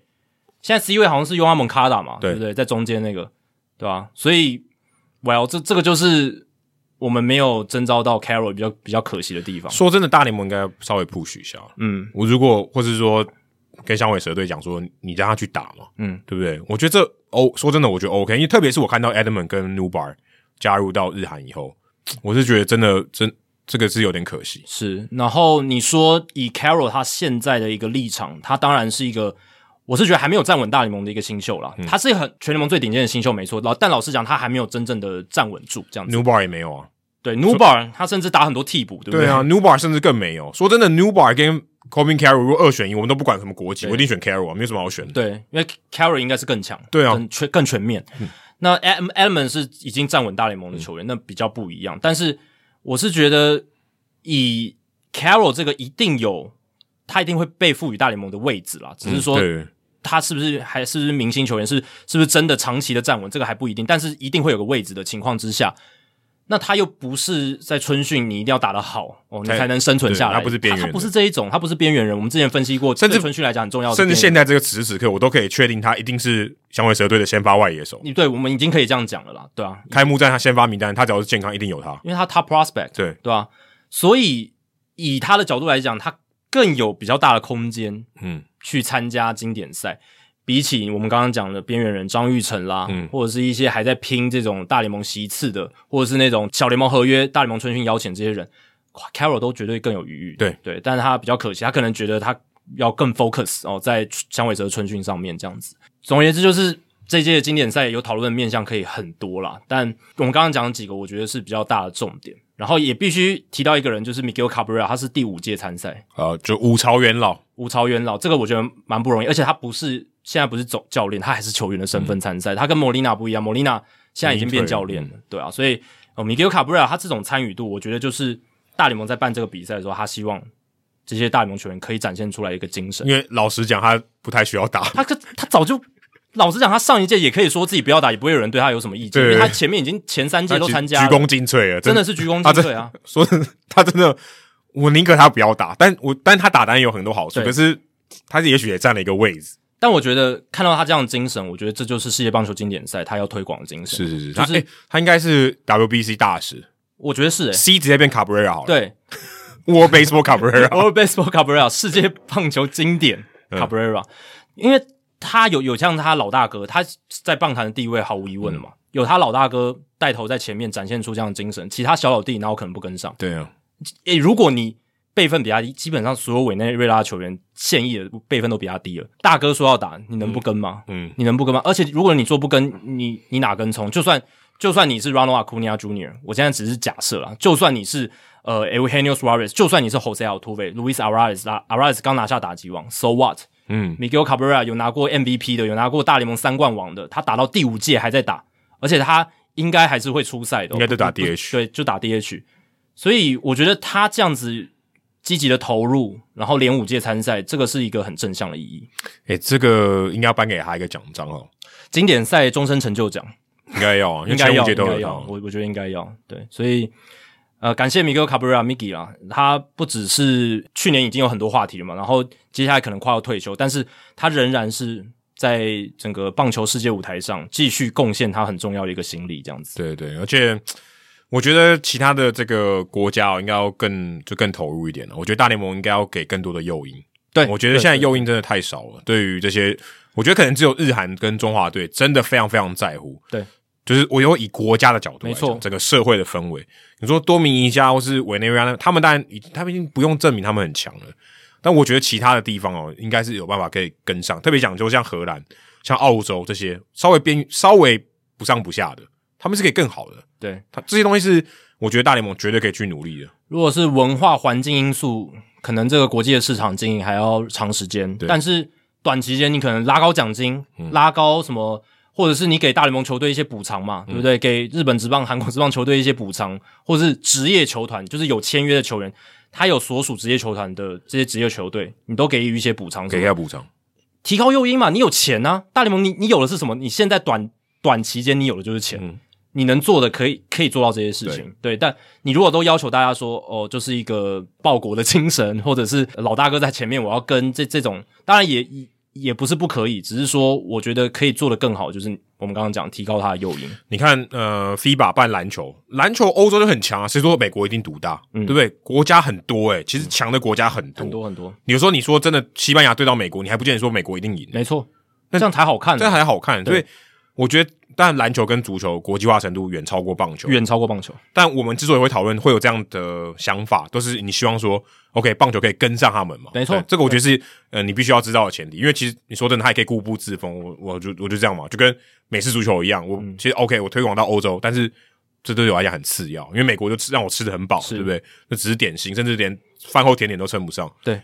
那我觉得这个当然是因为大联盟他必须要活下去，他要找到这些出路，这也是我们希望看到的。对，那也希望这一次经典赛可以顺利办的成功啦。即即便在一开始，呃，起步上面呢、问题比较多，一些细节上没有处理的很好。那说到这个经典赛，有参赛的球员很多嘛，那知名的球员也不少。日本队像刚刚讲的 Nubar 大联盟球员，然后还有像这个大谷翔平，嗯，也是非常知名的大联盟球员。但对他们来讲，可能更有精神领袖意义的就是达比修友，他不只是实力强，也很资深，也是老大哥等级了。那他现在在自己的大联盟生涯上也写下了一个不凡的另一个项成就，就是他又跟圣地亚哥教士队签下了一张六年的延长合约。嗯，我看到的时候，我以为是恶作剧、欸，你以为是假消息被放出来这样子吗？我看他那个新闻点进去，他说他自己也觉得是恶作剧，因为这个这个新闻的合理度真的太低了。呃，你大家都知道，达比修现在已经不是二十六岁的年轻小伙子，他现在是三十六岁，就跟三我一十样，六，跟我一样大，比我小，比我小一点点，他跟你同年出生对，啊嘛他跟，我同年。他跟你同年出生。那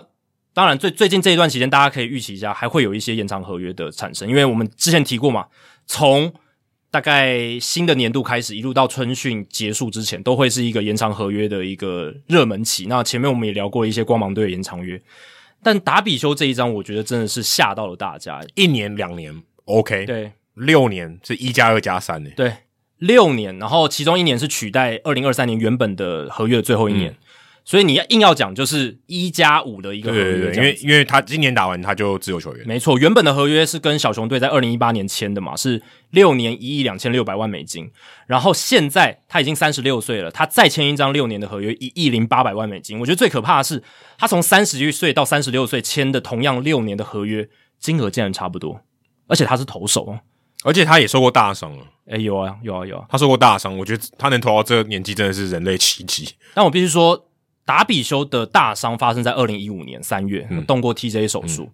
那他最近一个比较严重的伤，就是二零一八年跟小熊签约之后，他的三头肌爆、嗯爆掉了。对对对，他那一季只投四十局，可是自从那之后，他越老越耐投。呃，可能跟 Verlander 吃同样的东西，我觉得真的还蛮扯的，就是就是从二零一九年之后，他每一年真的是越来越耐投，而且投球的水准都还不错。嗯，然后这也让我想到，其实他跟铃木一朗一样嘛，都是那个出动负荷理论训练的，算是信仰者。这个最近我们不是要打广告，但是最近刚好有新闻，就是小破哥刘福豪他把这一套的东西从日本带过来，跟这个小山玉史博士，就是这个出动负荷训练的创办人这样子。我不知道是不是这个东西真的是有帮助到，因为他这个东西它，他基本上倡导的就是它能够延长运动员的寿命，让你减少受伤。像铃木一朗跟达比修，他们都算是异类，老实讲，对，就是没错， 一个野手，一个投手，然后都打都打到这么老，然后重点是老了之后，其实老实讲，你说林木阳老的时候，虽然他成绩是有下滑，可是他至少还是在大联盟打。对对对，还是在最高殿堂。达比修更更扯，他是还在有种那种巅峰的感觉。嗯对，那我不知道跟这有没有关系啊，但是这个出动负荷理论训练也是近期有，我是最最近才比较知道，但他这个东西其实已经推广很久我。是没听过，你你讲我才知道。对啊，就是 BMLT 啊，那它基本上就是将造成动作初期的负荷的高度紧绷感，用某种方法，就是它它的一些训练器材达到舒缓，然后防止互为拮抗的肌肉以及其他进行拮抗作用的肌肉同时收缩，所以它是依序产生放松、伸展，然后收缩一系列运动。就是在我看起来，我阅读这个文章的，它给我的感觉就是它比较舒缓的，就是不是一开始就那么激烈，然后不嗯是像重训那样就是比较比较那么激烈，它它就是不断的舒缓，然后紧绷、舒缓、紧绷感哦这觉样子是。感觉是增强柔软度，对对对，柔软度很重要，它它里面很强调就是柔软度的部分，这样子，对吧、不知道是不是这个有帮助他，但是就是达比修从二零一八年之后，就是三头肌的伤势以后，他就没有什么大伤，而且其实球速呃越来越快。他上个赛季二零二二年速球均速九十五英里，是生涯第二高，生涯第二高、哦，三十五岁的赛季。我觉得达比修有可能，我觉得也蛮像日本版的 Micro。我觉得他在至少在他在媒体上面，或者他在自媒体上面，你你也感觉到他还在学习，嗯他没有觉得他生涯已经到末期了。是，但也许我们我们看他的年纪，你觉得他应该要差不多要退休了，嗯，但结果他，我想我想他显然不是这样，而且教师的感觉上也认为说他还可以再投六年，不然不会给他六年的合约。他就是我们讲的所谓有成长型心态的选手。对啊他会觉得说，即便我已经在大联盟已经投出这么多丰富的成绩，可是我还是一直想要求进步。我一直在想说，我怎么可以再优化我的投球这样子的一个球员？对，而且给我的感觉，你像 Max Scherzer、像 Justin Verlander，他们会觉得好像嘖这个意志力比较强，就他们的那种打球是这种竞争性非常高的。对，可是打比球感觉很自，就是比较自在，比较 chill 一点。对，比较 chill 一点。然后他就 OK，我能投，我投的好，当然很好。可他不懂，我一定要赢，我一定要赢，我要赢。当然他们都很想赢，但他不会让你感觉到他是这种人，对不对？他就他的确斗志也很高，只是他不会是像 Max Scherzer 这么激烈这种人。而且我觉得达比秀也更乐于分享。你看，他还接受过那个 Pitch Ninja 的访问嘛？对对啊，他更乐于分享，然后更愿意就是跟球迷打成一片那种感觉。他也有自己的个人频道，然后会 po 一些影而片且。而且我觉得他更厉害，是他敢对抗日本的传统思维，哦，对对对，这还不挺不容没易错的，，这他还挺不容易完全跳脱对了，他完全跳脱，他完全非常接纳美式的一个当选手。当然，他也是因为他混血的这没个错身份啦。这个我觉得他也会本来框架就会抽离，因为他他可能在当时在日本的认同度，人家接受他的程度就是比较低，也许可以更自己把自己当做一个稍微有点局外人的角色来看。但必须说，他也在日本投了很久。对，你在一个环境里面待久了，你有时候也会受到那个环境影响很深。可是看起来达比修是他很拥抱，就是来到美国职棒之后各种新的科学化训练，甚至最新的科技等等，啊而且他都敢哦愿意讲，去而接且纳他，敢他敢讲，讲，他有敢于分享，很很很多，我觉得不见得敢讲。台湾也有很多球员也是这样对啊，啊。学者跟 Verland 的老师讲，他们对于这种劳资议题，他们是敢讲的。可是对于自己的球技的部分，他们老实讲分享的并不多。对对对， Verland 可能比 s h i r z e r 好一点，Verland 讲了也不少，但 s h i r z e r 是真的比较在这一方面他比较少分享。那这一张合约他六年结束之后，达比修已经四十一岁了。那听到四十一岁这个数字，就让我想到 Justin Verlander，他跟大都会签了两年的合约嘛，超过八千万美金的合约。他这张合约二零二四年走完也是四十一岁，所以达比修这一张基本上就是把他签到跟 Justin Verlander 现在这张合约走完一样的一个阶段，四十一岁，好可怕、哦很。可怕啦。当然，教师队也不会太天真的说，四十岁、四十一岁的达比修会投出跟现在差不多的水准，因为他毕竟不是 Justin Verlander。大都会签 Justin Verlander 的时候，一定想着四十、四十一，Verlander 还可以再燃烧一下。但是我觉得达比修到四十、四十一，应该很难像 Verlander 那样。Verlander 又是一个异类中的异类。等我们录到可能五六百集的时候，他还在投啊。呃，对啊，对啊，但投球水准会不会变成像是 Zach Greinke 那样？我觉得 Zach Greinke 的生涯的发展比较符合像正常，比较像正常人。虽然虽然他也是一个很扯的哦，他已经是强投的衰退。对，他是强投里面啊、比较像正常人一点，因为他就是球位会下降嘛，嗯然后变成软投派，这个 然后很然后多可投手能都有这样竞。争性的球队不会要他了。呃，对对对对对，基本上如果你是真的想要拼季后赛的球队，现在的 Zach Greinke 你可能不会想要要他，嗯对，因为他就是帮你吃局数也好啦，可能吃局数可以，但是季后赛的时候你不会用他，嗯，但 Verland 的真的太异类了，嗯他就是现在还在一个巅峰的状态，然后又是四十岁、四十一岁。那我是觉得达比修的生涯尾声应该会比较像 Zach Greinke 那样子，哦，我我这样觉得啦。都对是正常人。对，呃但我觉得达比修不是正常人，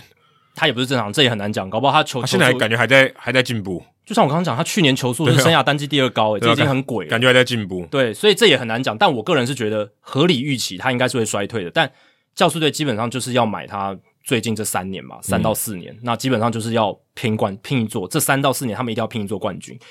最近 Ken Rosenthal 也报道了嘛，教师队希望可以在开季之前跟 Manny Machado 签延长约，因为 Machado 在二零二三嗯也年、是对，也是今年球季结束。今年球季结束之后，他有一个跳脱条款，嗯他可以跳脱，因为说真的，如果没有合延长合约，他一定跳，没错不，跳才疯了。哦没错，而且今年球季结束之后，Blake Snell 也会变成自由球员，然后明年球季结束之后，王 Soto 会变成自由球员。嗯所以他们算是在一个现在确实是有空间来做一个长远的布阵的计划这样子。那每次听到教室跟长远计划，我都觉得很抖抖的，抖抖的、啊，对啊，很抖。七八年前也曾经失败过，就是 AJ p r e l e r 刚上任的时候。但现在他们在 Peter Seidler 这个新老板全力的金援挹注底下，你看，即便是小市场，老板愿意花钱，他们就是可以做到这样的程度。然后我觉得圣地亚哥的球迷也非常买单，而且也以行动支持嘛。嗯圣地亚哥现在的这个球迷的观众进场人次，还有他们整个球队的热度是拉得非常非常高。哦，对，最近看到 Twitter 上有一张图，就好像二零一嗯四年还一五年吧，他们办 Fan Fest，在季前办 Fan Fest，那个外野草皮上就人没有很多，我现在看不到草了。之前可能就是就整 所有所有可以站的地方都是人，之前可能看到很多绿色啦，对哦，就是绿色草坪空位很多，现在可能都是人，全部都是人慢慢的人头这样子。对，所以这是一个改变，我觉得这是一个很好的改变，这是一个你要经营大联盟球队老板应该做到的事情。所以哦就至少代表说你花钱有效果，因为大家来听你嘛。对对对，这个也是老板说，诶，你看我真的有投资有投入，球迷给我回馈。嗯 Steve Cohen 他也希望看到这样的情况，没错也确实也渐渐有这样的情况。那回到教室，就是因为这一两年之后，他们的先发群会有一个很大的变动，嗯因为很多明星球员会离队或者怎么样的。那先发投手，你现在至少稳定的有 Joe Musgrove 嗯跟达比修有、这 m u 两 s 个 g r o v e 也是去年签一个延长合约，一亿美金，对对，也是五年的，也是蛮，其实蛮说真的也是蛮长的。其实期间差不多，对基本上就是至少这未来三四年间，你都可以预期有达比修跟 Joe Musgrove、大家知道，他们都是过三十岁的投手，是然后你签一个五年，五年其实很长的，对而且回头而且还不是自由球员呢。对今天延长合约意思是说，其实球队的主动权是比较大的，没错，呃，因为对啊，因为如果今天你说我非得签到他不可，我要溢价签，我要高，我要合约要比较长，就像 Carlos Correa 这些，你要签很长合约。可是如果今天是延长合约，我根本不需要那么长。因为球队他有比较大的斡旋权嘛，对啊，因为球员就只能跟他来谈，对啊，所以你要不要接受嘛？但教士队还开那么好的价码五啊给达比修，五年跟六年都很都很多哎、欸。对，但你必须说，你看过去这个休赛季大联盟球员市场的一个热度，嗯好像达比修这张合约又没有那么让人的惊讶，而且尤其考量到明年的这个自由球员先发投手市场并不是那么优渥，老实讲，就是好的球员没有那么多，所以这个时候教士队先出手留人，有他们的一个道理在，嗯，而且他把年限拉长，当然除了一个是对达比修耐投度的信任以外，再来就是他们想要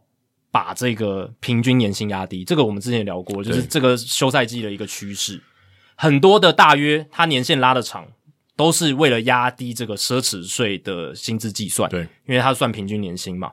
那达比修这一张就是一年一千八百万美金，平均来讲，一年一千八百万美金，而且它是一个比较头重脚轻的合约哦。他今年的薪水会到三千万美金，嗯，六百万的签约金加两千四百万的薪水。那接下来明年一千五百万，二零二五年两千万，二六年一千五百万，二七年一千四百万，二八年一千四百万，后面大概都是一千四百万、一千五百万这样就子。很便宜了。对，那我们之前聊过嘛，这种球员他签了头重脚轻的合约，就是因为球队有比较高的斡旋权，啊嗯，因为球队通常会希望比较头重脚轻一点，他这样子后后续比较好处理这样合约。后来就丢掉也可以。他丢掉比较相对容易相相对啦，相相对你要容易丢，掉一千多万，对你来讲应该也是蛮大的。这个你要丢掉三亿台币，对我们来讲是天方夜谭，啊但嗯可能对会球队来讲可以可，能会一头撞死。对， 真的是。那而且这张合约因为头重脚轻，所以你如果后续要交易，诶、也会比较容易哦。但他应该不可交易吧？呃，它是有不可交易的条款，对但啊，如果达比修同意的话，也是也是可以啊也是可以。但感觉待圣地亚哥待到四十一岁是几率蛮高的啦，所以不然他自己退休。对，也是除有可除非能他自己退休，嗯对啊。但必必须说，这一张合约真的很替达比修感到开心啊！一个球员职业生涯能在大联盟签三张六年的合约，你能想象吗？因为他当初来到来到游击兵的时嗯候也是签六年，然后跟小熊队签一个六年，现在跟教士队再签一个六年，他生命中只有六这个数字，六六大顺，很六六六了，六六六六，哎，有够对，六六，有六，他有真的很溜。真的很六。哎，哪一个大联盟球员可以签三张六年的？哎、我觉得长约啊应该是史上第一啊，我觉得这应我该觉是得有史可上第一能。，而且大家要想哦，他是二十五岁才来到美国的哦、对啊，他还不是说什么十八、十九岁就在大联盟发迹，哦哎、然后没有，你看，就算二十岁上大联盟好了，嗯你要达到三十八岁，其实这样的人就已经非常少了。而且你二十岁一开始你不可能签六年合约啊，对啊，对啊，你不可能嘛，对啊，你一定会在球但队的但控但制有可能说哦里面二二十岁就给你一张六年合约，是有技术上是可以延做的。长合约，延长合约，对对对对，可是说要他打到三十八岁，或者给他 promise 这么多年，而且连续三张都是六，这应该没有太多吧？应该没，应该应该没，我觉得史上应该没有这样的人。当然有 Bryce Harper 这种一次签十对，三，可是不一样。但我说要要三个对啊六很难，三个六，我觉得难度真的太高太高，这个应该是史无前例啊喜了。巴拉的三个六，斯巴拉西，啊哦， 没有我说西巴拉我啦说 西巴拉，我以为是斯巴拉西，喜巴拉系也可以啊，也是斯巴拉系啊，对啊，他真的，我觉得是二十一世纪日本转美国的代表人物，在整个棒坛里面，当然有铃木一朗，但投手端应该就是达比修有。以他的这个历史地位来讲，而且感觉上，呃，铃木一朗打到后期是比较吃力一点，但达比修仍然是在巅峰的感对，觉。所以这个更难。对，因为你如果去看他去年的数据，三点一零的防御率，重点是一百九十四点二局的投球，这是他大联盟生涯单季第二多，所以跟刚刚球速一样，他在上个赛季三十五岁的时候都达到生涯算是巅峰级的一个数据。嗯，然后三振率虽然比较下降，百分之二十五点六，但是保送率降到百分之四点八。那这些数字都还是优于联盟平均，这也凸显出了什么？其实达比修他也有在慢慢的一些些的转型，他并不是在像之前就是完全真的那么依赖三振啊，他的三振是有所下滑的这样子，对啊，所以他可能也是在想说，如果未来真的要投的那么长，那我的投球形态也许有一些转变，会有助于我把这个续航力拉久这样子。合理的调整，因为他过去就是一直都要三阵人嘛，那一直都要三阵人，你用球数就多，你的投球局数就不长。嗯可是他去年为什么能够在这种先发投手局数不断下滑的情况下，累积到一百九十四点二局？我觉得关键就在于他的投法有一些转变，更多投给你打的球。对对对，而且他可能配球上也会有改变哦，没错速球上可能就相对比例少一点，所以虽虽然他 K 九值哦，从过去动辄都是十一起跳，嗯，他去年降到九点一，可是他整体的数据其实是更好的，嗯，对，所以我是觉得达比修是一个很厉害的球员。就像我们刚刚总结几个点，就是更愿意分享，然嗯后成长型心态，然后身体保养非常好，这个我觉得更更加的重要。嗯然后看起来在圣地亚哥这个地方也投入了一定的情感，然后愿意继续待下去这样子。嗯，虽然这个合约可能真的是他一个很特别的礼物，他我看他访谈他自己说，他完全没想到会有六年的合约。你说给他一年、两年，OK，给你一个奖励，对让你稍微稳定一点。六年的真的是，我觉得是很不寻常。超乎预期啊！以这个年纪的先发投手来讲，真的是非常非常奇特的。嗯而且这也凸显出，其实 Peter Siler 这个老板哦，他我觉得真的就是国联西区版的 Steve Cohen 的感觉，嗯已感觉嗯已经有这样的感觉了。真的，他愿意给达比修这张合约，其实也是认可他这两年在教师队的贡献嘛。史上可能最佛系的合约之一，呃，可以可以这样讲，真的、嗯对。那就看达比修能不能让他变成真的也是整个 CP 值也嗯也不低的一个合约，这样、就看他的表现。那另一个有签延长合约是，而且是明星级球员 Christian Javier，嗯，上一集才聊到，对啊，上一集才聊到他，结果诶马上就有新的消一息，定要的，而且这个是新总管太空人队新总管 Dana Brown 他的第一笔操作，刚好我们最近也聊到 Dana Brown，我那时候就说一定要签，你至少 Tucker 跟 Javier 一定要签一个。果然而且我说我说要签一个，不是说最终哦，对而是说最近这几最近这一两个礼拜他一定要签，因为他他上任了嘛，他一定要做这件事情。而且我们也提到了，就是延长约季，就是在开季之前对，二三月特别多哦。那看起来 Dana Brown 先开了第一枪，然后其实这阵子太空人队一直在谈这些年轻球员长合约，甚至 Fromber Valdez 也有谈、k y l e Tucker 也有谈，但是先成约的就是哈 Christian Javier。你要成为美联版的勇士队，你就先把勇士队的 谈判高手先找过来。没错，Dana Brown 这笔操作就很勇士队的风格嘛对。我要把这些年轻的好手长约赶快留下来，而且是划算的延长合约。哈维尔现年才二十五岁，他还有球队控制权，还有三年，就是三年的这个薪资仲裁点。所以这个延长合约买断了他三年的薪资仲裁年加两年的自由球员年，这样子。呃，非常典型的合约，呃，对对对，很典型，跟达比修的完全不一样。很多年轻选手，呃，表现优异的年轻选手，球队觉得可以长期栽培的，很很多都会签这种延长合对约。他年纪啊，还有加上我不想跟你谈薪资仲裁了，没错，那 Dana 省 Brown 事又非常擅长谈这种合约，我觉得他的说服力一定很强。他他那种讲跟一年定轻的啊球员工作的说服力一定非常这强。个一定的，因为我觉得这个也是找他来的很重要的经验吧，因为没错，他是因为很多球探有有球探的经验，会观察，会有球员养成的一些看法，没错，可是你要有这样的在年轻球员谈判的经验，其实我们也讨讨论过，勇士队特别厉害，对他经验特别多，也许其他球队就一两个，对勇士队特别多个，那你找他来，相对起来经验值一定是更丰富，找他来非常合理啊了。而且你这样看哦，现在太空人队刚好是很多像哈维尔这种年纪，生涯差不多到这个阶段的好手，年轻好手，嗯像 Luis Garcia、Fromber Valdez 这一种 Kyle Tucker， ，Kyle Tucker，那、啊甚至 u d a n Alvarez 已经签了啦，但对其实他以以他的这个生涯轨迹来讲，也跟这些球员很像。那这个时候，Jim Crane 找 Dana Brown 来，确实就是这个时机点很好。嗯那如果这一段期间能签更多的这种延长合约，让这个阵型维持住，嗯，因为这些球员看起来长远来讲哦，他们表现应该都会很好，对，而且我觉得还有一个很大的关键点，他们刚拿冠军，对，对球队的认同感会很强。很强很强他。想，哎、这是好地，呃有什么比冠军队更好的地方，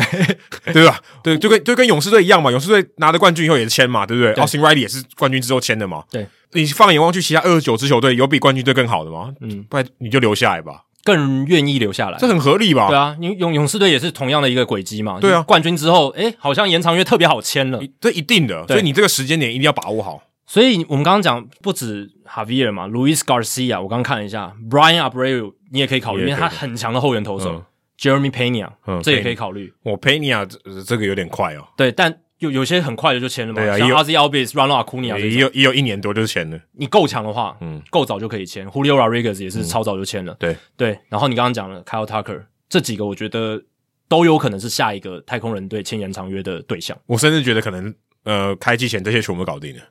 以 Dana Brown 的速度来讲， 我觉得很 合理啊。哦我不会觉这不这个跟达比修有的合约，我可能觉得全部都签还没有那么意外。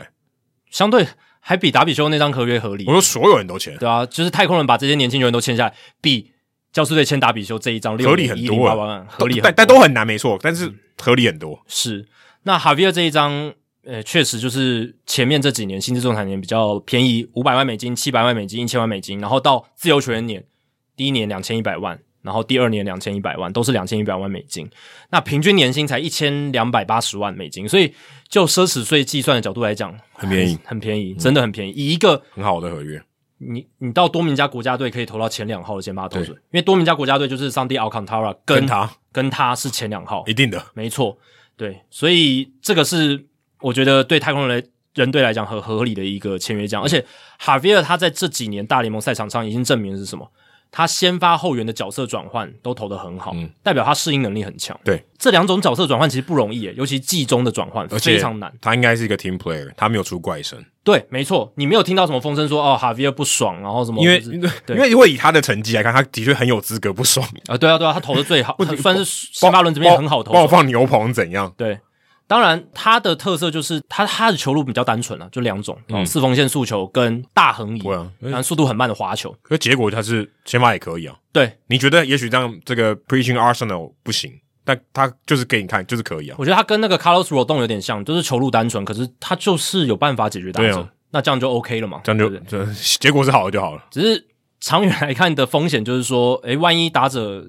找到办法去适应了他的这种 high fastball，变得比较好打的话，那可能他就要想办法加第三个、第四个球路，就是在调整就在调整。但哈维尔我们之前聊过，他非常特意的四缝线速球，因为他出手角度比较嗯比较平嘛比，较低，嗯，比较平，然后再加上他的进垒点就是球路都是投在好球带上缘，甚至更高，然后吸引到非常多的挥棒落空。他的四缝线球有这样子的一个特色在，即便不快哦，嗯，他大概就是九十二、九十三，那可以飙到九十五，没错。可是大部分时间九十二、九十三居多，但但是是特别是他先发的时候会慢一点。没错，但是他的压制力是很好的，这是他一个特色。那蓝鸟队也签了 Bobby s h e 这个嗯也不太意外啦，因为他也是剩下三年的薪资仲裁年，只是跟哈比尔不一样的是，蓝鸟队只买断他的薪资仲裁年三年，对对对，然后总值三千三百六十万美金，也是很划算啦。以比谢这几年的表现来讲，你直接避免掉所有的薪资仲裁，非常合理，跟他有维持一个好的关系。那以后要再续更长的约，我觉得都还是有可能的，对，而且我觉得名气上他也是明星球员哦，我觉得这个也蛮重要的。没错。而且他是野手，嗯，而且我看到这个时候，我就想说，那个 Vladimir Guerrero Jr. 到底什么时候要签延长合约？对啊，怎么还这没个好好好特别哦。先签？但但你反反过来角度讲，因为小葛雷诺他一定要更大张、更优渥的，可能要到 Julio Rodriguez 他那已经都种程他已经度。都打了两年半了、欸对啊就就蓝鸟队到现在都还没有给他一个延长合约。他应该，当然也许他跟这个 Julio Rodriguez 不一样，可是 Rodriguez 这么早就签延长合约 g u e r r o Junior 我觉得很有机会啊。以两人轰动棒坛的程度、新秀的这种大悟程度，他们我觉得是可以相比拟。当然，Rodriguez 他有速度、有跑垒，对，是还有更防守，更强，可更可以作为一个 franchise player，就是球队长期的支柱。但小葛雷诺他是世代级的长打 power，也真的拿过全垒打王了。以这样子的一个形式来讲哦，照理来说，蓝鸟队如果够积极，他们应该早就把小葛雷诺绑住。呃，对，而且重点是，可能也许第一个半年他就把他先签了，就没有又过又打了两个球季，但我就觉得，可能小葛雷诺这边要求真的比较高，这这是我唯一能想到，因为他有更大的谈判空间嘛，哦因为他他的成绩更好。可以算是另外美联版的 P. L. 防守。，对，那比起 Bobby Shea，Bobby Shea 就比较好签，因为他并不是像小葛雷诺这么样的哦 super star，、对不对？他算是一个 all star，但没有到 super star，、嗯，呃对，所以相对来讲好签的情况下，就变成 Bobby Shea 先签了，这是我自己个人的一个推断，这样子。因为你看，像我们之前讲到二世队嘛，Kevin B. G. 肯定不会有已延长合经约，对他已经他他的整个新秀价值已经已经不是新秀了，而对且啊他整整体的发挥就不是很理想。然后 Guerrero Junior 也离开了嘛，然后现在就变成就只剩 Bobby s h e 跟 Vladimir Guerrero Junior 了。没错，没错，对吧、那小葛雷诺今年是他第一个薪资仲裁年，对，然后明后年就是第二跟第三个，也许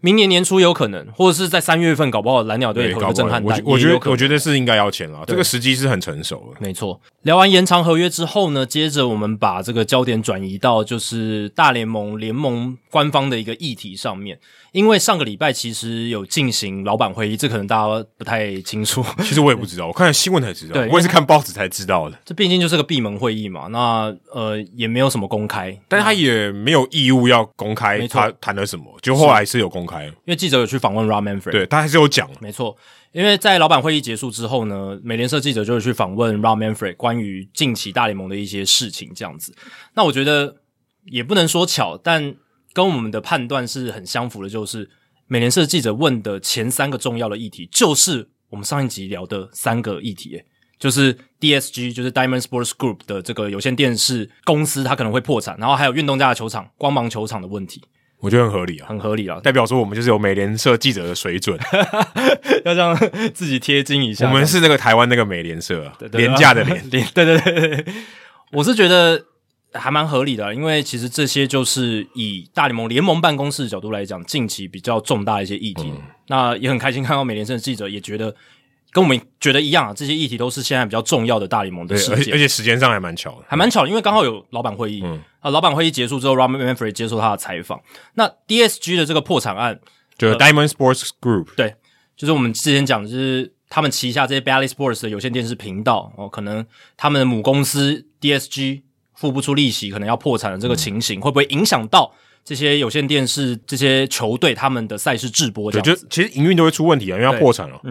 那我们上一集有讨论过后续的一些细节，大家可以回去听。那针对这个事件 r o m a n f r e d 他的说法是说，他会先看 DSG 跟他们的债权人，就是在 DSG 破产之后，他们会做出什么操作。我们上集有讲嘛，有可能债权人会接收，然后找新的媒体公司等对等。对对对，那也有可能是 DSG，就是他们自己看怎么跟这些球队，有十四支球队嘛，对，跟他们重新预约或者怎么样对去调整这个，让他们可以付得出钱来，或者说延迟付款，哎对延迟或者我付款有我可能把股票给你来抵押也可没以，错，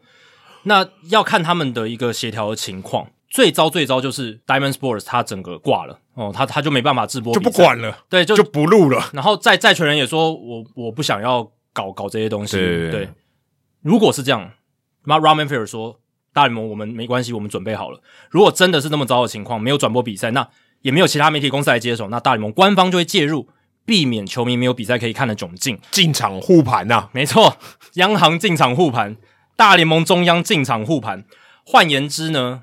就是要是真的 DSG 就 Diamond Sport 没有要直播比赛了，大联盟也已经准备好接手这些球队的制播还有转播工作。那不管是传统有线电视的收视户，或者是 MLB TV 串流，都可以兼顾到一定要，因为我们刚才上次有讲嘛，对，大联盟最好方法是什么？全部都我播，一手包，对一定要，因，为对他讲是最好，可是当然这个是考虑到他金钱无限的 状况。而且制作人力也能够找到那么多团队，对对对对这很难，诶看起来他真的是也是这种想法， 至少有准备嘛，对对至少说最坏的情况我们有做好准备，做好打算。因为如果不播，他真的完蛋。 你没有转播啊，没有转没有，转播，没有比赛转播，那你就没办法推广嘛，对啊，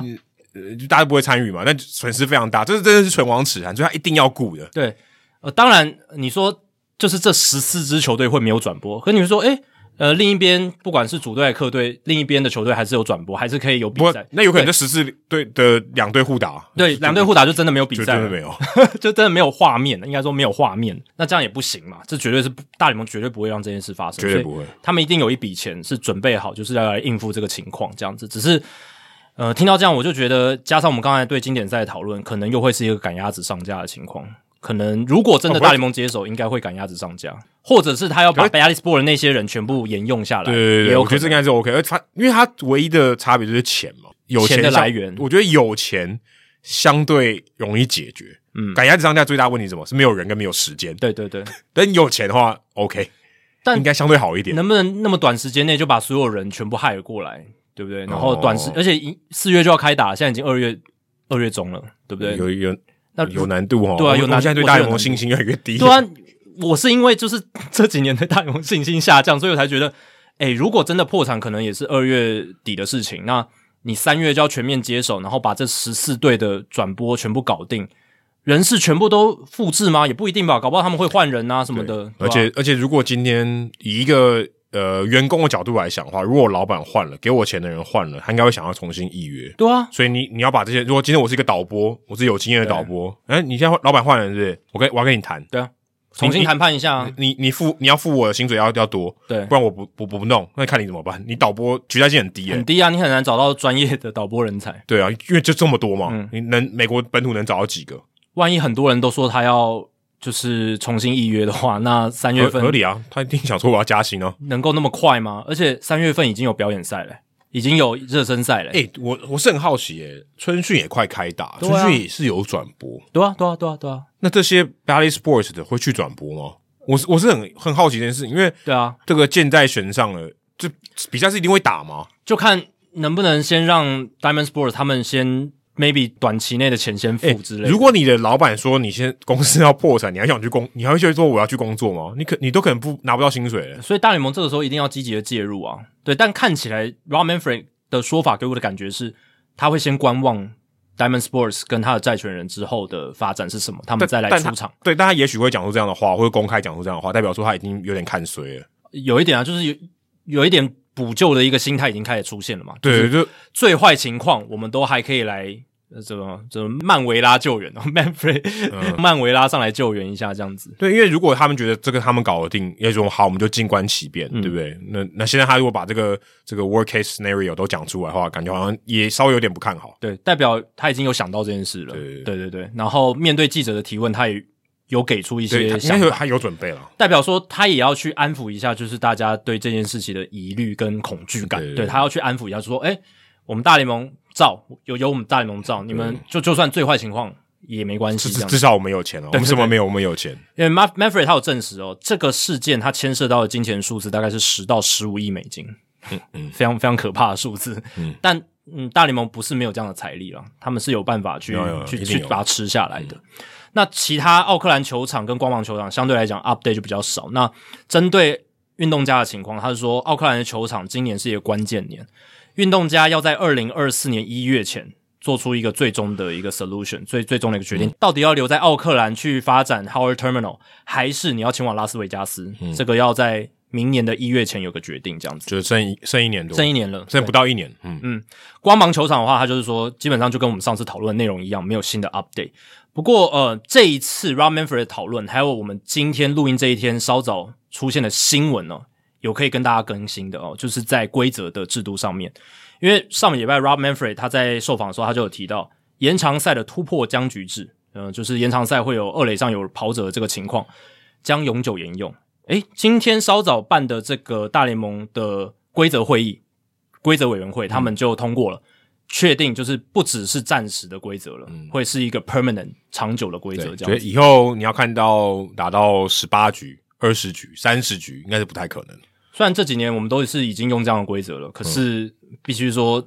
它之前都还是一个算疫情时期的一个特别规则，但现在已经它给它一个证明，这样子就变成扶会正对扶正，会就是扶正，就会永永久来沿用这样子。啊，再来一个是呃，球迷话题度讨论很高的野手投球的限嗯制、变得更严格喽。从本来是比分只要六分差，不管先领先或落后，你就可以派野手上来投球。对，现在变成是只有在延长赛或者是第九局领先至少十分，或者是任何时候你落后达到八分，才可以让野手上来投球。这个是我觉得没必要了。我是我个人觉得没必要。但大联盟显然觉得前一次的规则修改，因为过去是完全没有限制嘛，然后到前几年就是改成这个六分差，他们发现这个六分差没有差，因为就是六分差好像有点太太少了，呃太太宽松了，对，太少了。那然后还是让大家就是各球队还是大量的运用野手投球这因为样子，因为野手投球已经代表一件事情，就是那场比赛已经很难看了。嗯，那你为什么不让它好看，就是有趣一点？我我的看法是这样啊，是他本来你会让野手投球，代表他已经很难看对了，也不管他差几分了，他本质上他的主观上就是很难看了。对你，你应该让他好看一点。但老实讲啦，就是你如果像中华职棒一年就这样高国庆投个一两次这样子，哦，是真的很新鲜很有趣，没错。可大联盟是一年几百次，然后有些选手甚至一个人好几次，像 Hansel Alberto 嗯，好几次了。他已经变成指定投手了。那你到最后你会觉得是认真难看，甚甚至是比哦正常后援投手上来还难看。你想要比难看更难看，因为它新鲜感已经会渐渐的磨耗掉。这几年大联盟，我觉得他们观察到的是那个新鲜感已经没有了，而且已经到一种烂尾的程度了。然后甚至有些球队真的是行径有点越来越嚣张夸张。嗯对、d a v e Roberts 差一点嘛，就是违反规则。我我记得有一次是是是 s h o w a 的跟 Roberts， Roberts 嘛，对啊，所以就是太多的球队大量的运用野手投球，而且是有时候领先，你才领先六分。我们之前不是讨论过啊，领先六分你也用，就是有有点有点太，就怎么讲，瞧不起对方，瞧不起对方，或者是真的有点对不起买票的观众等等，像这种感觉这样子。因为野手上来投球，第一个就像你讲，你觉得对手追不上，有有点像藐视的感觉。 然后再来是球迷买票进场，对啦，你如果有一些偶尔很偶尔上来投球明星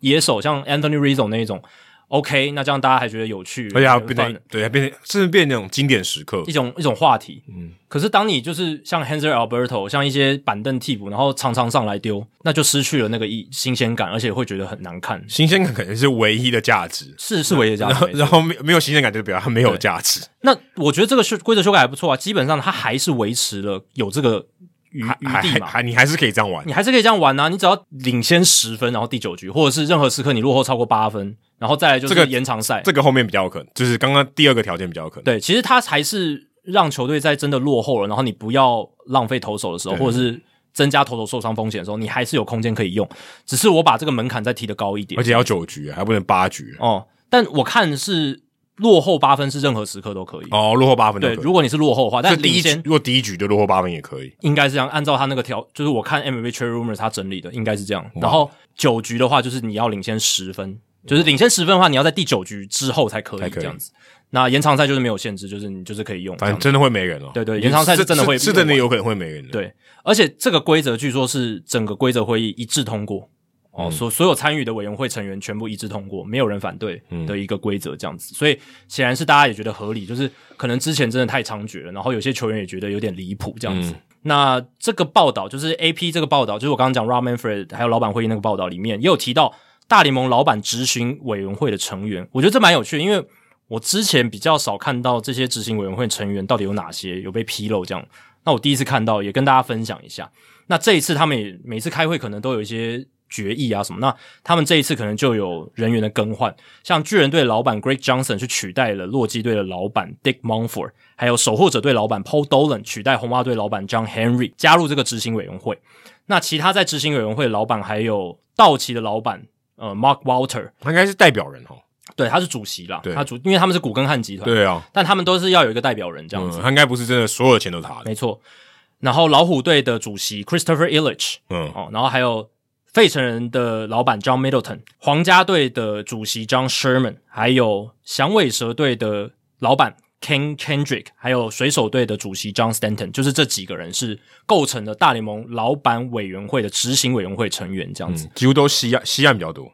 诶，对，西岸比较多，而且基本上就是这些人在老板会议做一些决策，就是他们、哦。所以大家如果以后对大联盟的一些决议有一些意见的话，可以去质问这些人。嗯他是代表人啊，虽然代表其他的球团，哎，对对对，而且他们有时候也会呃，针对一些委员会的事情来公开发言嘛，嗯对吧、啊像 Dick Monfort 之前就有说过啊，就是这个呃，收益分享制度还不够好啊，我们实在那个大小市场还是太差距太大，什么这一种。哦，我赚刚以为说他哭们穷今年可以突破五成胜率，哦，猫猫佛也有讲这这句话，对就是他他的认知啊，他对于洛基队的认知跟大家都不太一样对。嗯他跟他他对于棒球市场的认知也跟大家不太一样，嗯，他对这个整个战力来讲呢、他就觉得，诶，洛基队有希望，有希望拼五成胜率这样子。嗯可能丹佛的空气比较稀薄一点。哦，可能有点昏昏沉沉的讲出这些话这样子。 那这个就是这个 update 了，我觉得还蛮有趣的，刚好搭到我们上一集的话题。那再来讲到大联盟呃这个赛季哦，可能会有一些的变化，而且是在器材上面的变化，而且是选手他自身训练还有在场上都有可能用到的一些器材。这个礼拜有一些报道还蛮有趣的，跟大家分享。那第一个就是 Ken Rosenthal，又是他，他在的 Athletic 有一个超级长篇的专题报道，哦真的很嗯这长，真的很长。真的很长。然后呢，这一篇报道就是写 BPL Baseball Performance Lab 棒球表现实验室，他们现在有在做的东西，就是所谓的科学化量身打造球棒。你就想哦，他把球棒变成一个可以克制化的东西，呃，这个克数它不是单纯说我要什么颜色，对对对然后我要什么我要什么图样，不是，它是生物力学上的克制化。对，这个蛮扯的，因为以前大部分的球员挑球棒就是呃木头嘛，木材的材质，然后几寸多然后长对，多长，然后你要重头还是这个平衡，然后多重对，棒尾是什么？它对基本上你说它是克制化也说得过去，但是它比较像是一个量产的产品，然后你去挑一个。对对对对对，但是当然有些明星球员他可能跟他签约，他是有他的 model，没错，但是那个 model 也是一个相对起来是他已经挑选好的一嗯些啊、我们讲规格嘛，就是你这些规格是可以调整的。对，但那个没有到那么细啊没，有到那么细。这篇报道里面写的是，呃 r o s e n t h a l 他跟着这个 Austin Riley 到 BPL，这个 BPL 就是棒球表现实验室，是在 Marucci 的公司总部。嗯，那 Marucci 就是大家知道嘛，很知名的球球棒品牌。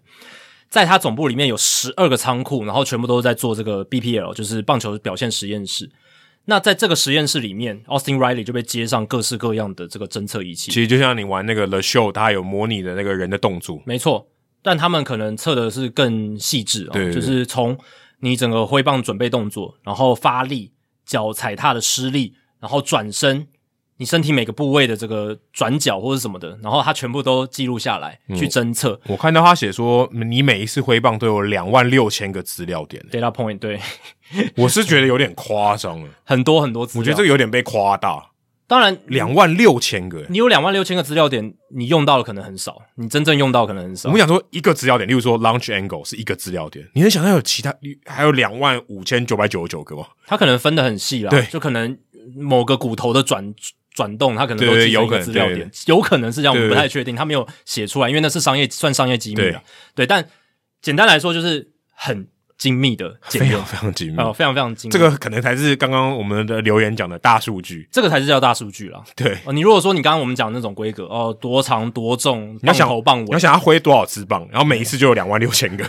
对。那我们刚刚讲那些规格可能就是小数据，但你如果真的要到大数据，就是要两万六千个 data points 那。而且他是挥好几十次之类的，会更多。而且它一次检测的 session，他说是三个小时、欸，诶，对，而且很长的一段很时间。贵啊，我看好像七千多块美金， 超贵。对你做这个 session，基本上你要科学化量身打造自己的一个球棒，他们用 bat fitting 这样子的一个用法。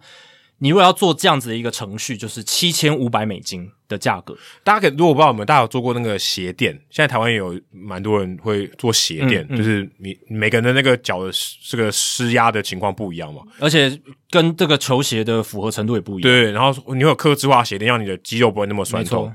这有点像这种，就是他帮你把你的脚型啊，哦，或做牙齿也很类似嘛。他现在是做球棒，就是虽然我们每一个人，我们穿 T 恤哦，都有一个大概的 size，我可能是对，有 M，有个规格化对，，有一个规格化，但其实都并不是真的合身嘛。对对对就是都会有一些哦，或者细微的差距。对，什么定制西装对啊，但是西装没错，就是你从你单纯去买一个哦 L 或者是 S 的这种 T 恤，你变成是定制西装的概念。嗯，对，像像这样子的感觉。那其实这么科学化的东西，都是从高尔夫球领域延伸出来的。因为它里面文章也有讲到它这个脉络，就是职业运动的科学化，真的一开始高尔夫都是第一名。呃，我们讲那个英， Trackman，对我们讲那个 Trackman 啊，都是从他他是从高尔夫球来他嗯的，是高尔夫起家的， 他是先追踪高尔夫，高尔夫第一名，因为第一个高尔夫资本大，然后然后就是他很有很有钱的人会去打，然后他们也有这样的余裕去发展这样科学化的东西，嗯，而且它是比较个人化的运动，对，没错，我觉得这很重要，个人化你就有更多的量身打造而的且东西，球是静止的啊，对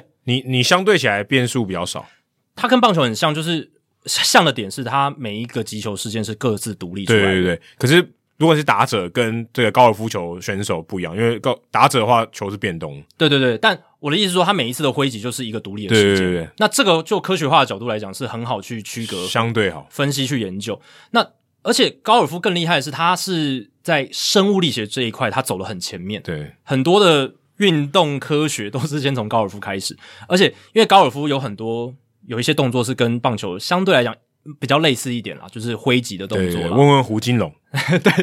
球打得非常好，然后有球感，嗯有球，然后把球打出去，然后球有轨迹，有仰角这种嗯东西。所以很多高尔夫的研究蔓延到棒球，其实这个也是因为。其实 bat fitting 的前身就是所谓的 golf club 嗯 fitting，就是它针对每一个高尔夫选手去量身科学化量身打造适合他的球感。可是球感比木棒贵很多很多，哦，是是是，嗯所以如果这样的合比较合理性比较高，因为它要克制化，没，错，就是你相对起来是合理很多。嗯，那球棒便宜很多，对。那像这样子的一个高尔夫的科学化发展，有一个很有名的人叫 Leon Mucklow，他是一个退役的高尔夫球员，后来发展成所谓的运动器材专家。那他也是 Titleist Performance Institute 的指导员。那 Titleist，大家如果有打过高尔夫或有在玩高尔夫，应该都知道这个品牌，就是应该是全球最知名的高尔夫球品牌了吧？嗯嗯嗯对，而且他们你走在路上看到他的帽子，对，那他们这家品牌，我看了一下他们公司的介绍，基本上他们制作那个球、哦，他们那个高尔夫球的每一个制作都已经是高度的自动化，我觉得跟棒球的制作就不太应该不太一样。可是棒球的成分相对复杂一点吧？对，相相对复杂，但你有缝线，你有皮，里面还有 core，对，但高尔夫球里面也是有 core，有 core，然后有一些不同的层，然后我看它那个哇制成也是很复杂，可是它全部都是机械化，然后、呃我包含外面的涂料，然后高尔夫球外面不是有洞，嗯然后它压洞那个方式，然后都是高度的自动化、高度的精密机械这样子。我看了那个哇，那个影片也是蛮蛮让我惊艳的。但总而言之，就是 Title 的这家公司，它除了自己做球具，它也做这个运动科学的发展，所以它自己有这个高尔夫的 Performance Institute、Titleist 的 Performance Institute 表现这种实验中心。所以 BPL 就是我刚刚讲的棒球表现实验室，其实就是 Marklo 他原本所属的公司的 Golf Lab 高尔夫球实验室旗下的一个分支分部。所以算新事业，算新事业，就是他本来做高尔夫哦，做做一定程度，那现在把他的触角延伸到棒球，而且这个很新诶、这个才从二零二零年一月才开始的这个棒球实验室的部分，嗯就我刚刚讲棒球表现实验室，那马如奇也是在二零二零年一月的时候，就是跟 BPL 来合作，嗯然后去讲去做我们刚才讲的这个棒球实验室的部分。但马上就有成果，我觉得这是他们可能也意想不到的。其 Pogo Pogo Schmidt 就是一个很好的成果，其实成果蛮显著的，对啊，因为这哎你就拿一个 MVP 了、哎因为这三年来哦，就有八支球队已经在跟 BPL 合对作啊，，是是蛮夸张的，嗯很多诶、而且就这三年、哦、八支就是四分之一以上，以上很以多、上哎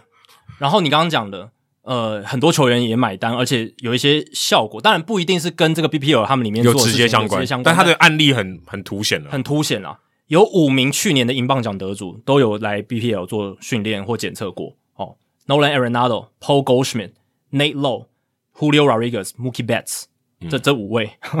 他们呢曾经在二零二二年的季前或季中，在 BPL 接受检测或是进行训练。那这个休赛季还有哪一些知名球员，像 Josh Bell、嗯，然后 Luis Arias Bell 去到守护者了嘛，然后 Arias 这个休赛季也都来到 BPL、嗯来做检测，来看能不能找到更适合自己的球棒这样子。我看到 Breakman 啊也有啊，Breakman 也有啊，对，Breakman 也有，然后其他有寻求过 BPL 帮助的 Francisco Lindor、Brian Reynolds，还有接下来讲的两个人很重要，就是 Joey Votto 跟 Matt Carpenter。嗯，这两个名字连在一起的时候，就是去年 Ken Rosenthal 写 Matt Carpenter 嗯爆发回春的那篇报道里面，他写到，对，其实 Rosenthal 不是第一次来到 BPL，就是棒球表现实验室。嗯他去年就已经报道过一次，在讲 Matt Carpenter 的时候。对因为 Carpenter 那个时候就是听了 Vato 的意见，来 Marucci 的这个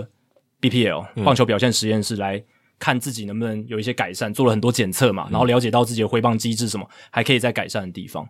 所以感觉这个 track record 这个从二零二零年开始，这个东西 BPL 启用以来之后的一些后续的成果，真的是蛮显著的。可我觉得这也有点有一点点幸存者偏误、啊。当然也有啦我相信很多很多单位可能也意识到说，我们要把这些挥棒的机制啊、打击的一些成果量化、数据分析。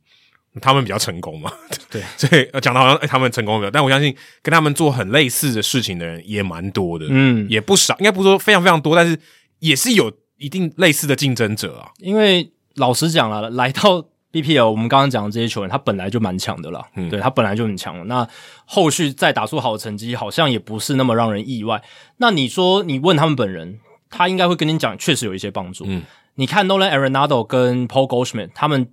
最近都换成了所谓的 pop up 柄嘛，就就是是球棒握柄的部握分，握把应该说棒尾，它的棒棒尾尾比较大对，比较大就，是柄的最尾端的部分，棒尾的部分呢，他们是用像冰球的球的对那样子的形状的柄这样子，就比较大这样比子。较大。那这个也是，其实，在去年的时候有引发一些讨论跟话题嘛。对那基本上这个就是 BPL 也有帮助他们挑选到自己适合自己的球棒这样子。但虽然他们都是所谓的 pop up，但是其实他们球棒的整个表现是不一样的，就是他们整个数据上是不一样的，所以他们其实他们的球棒本身还是有差异这样子。那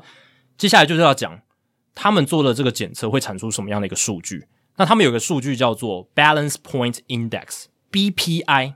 简称 BPI 的这个数据，中文直翻就叫做平衡点指数。那这个东西是什么呢？它是指一个球棒的数据啦，球棒每个球棒都有个 BPI，那这个 BPI 就是球员把这个球棒带到好球站的过程中所需要的能量。嗯，这是 Ken Rosen 我在文章里面写到的。那这个 BPI 它考量到的元素包含球棒的长度、重量，还有很重要一个就是球棒重量的分布。对，呃，这三点，然后最后呈现一个一到一百的数值。一的话，数值越小，就代表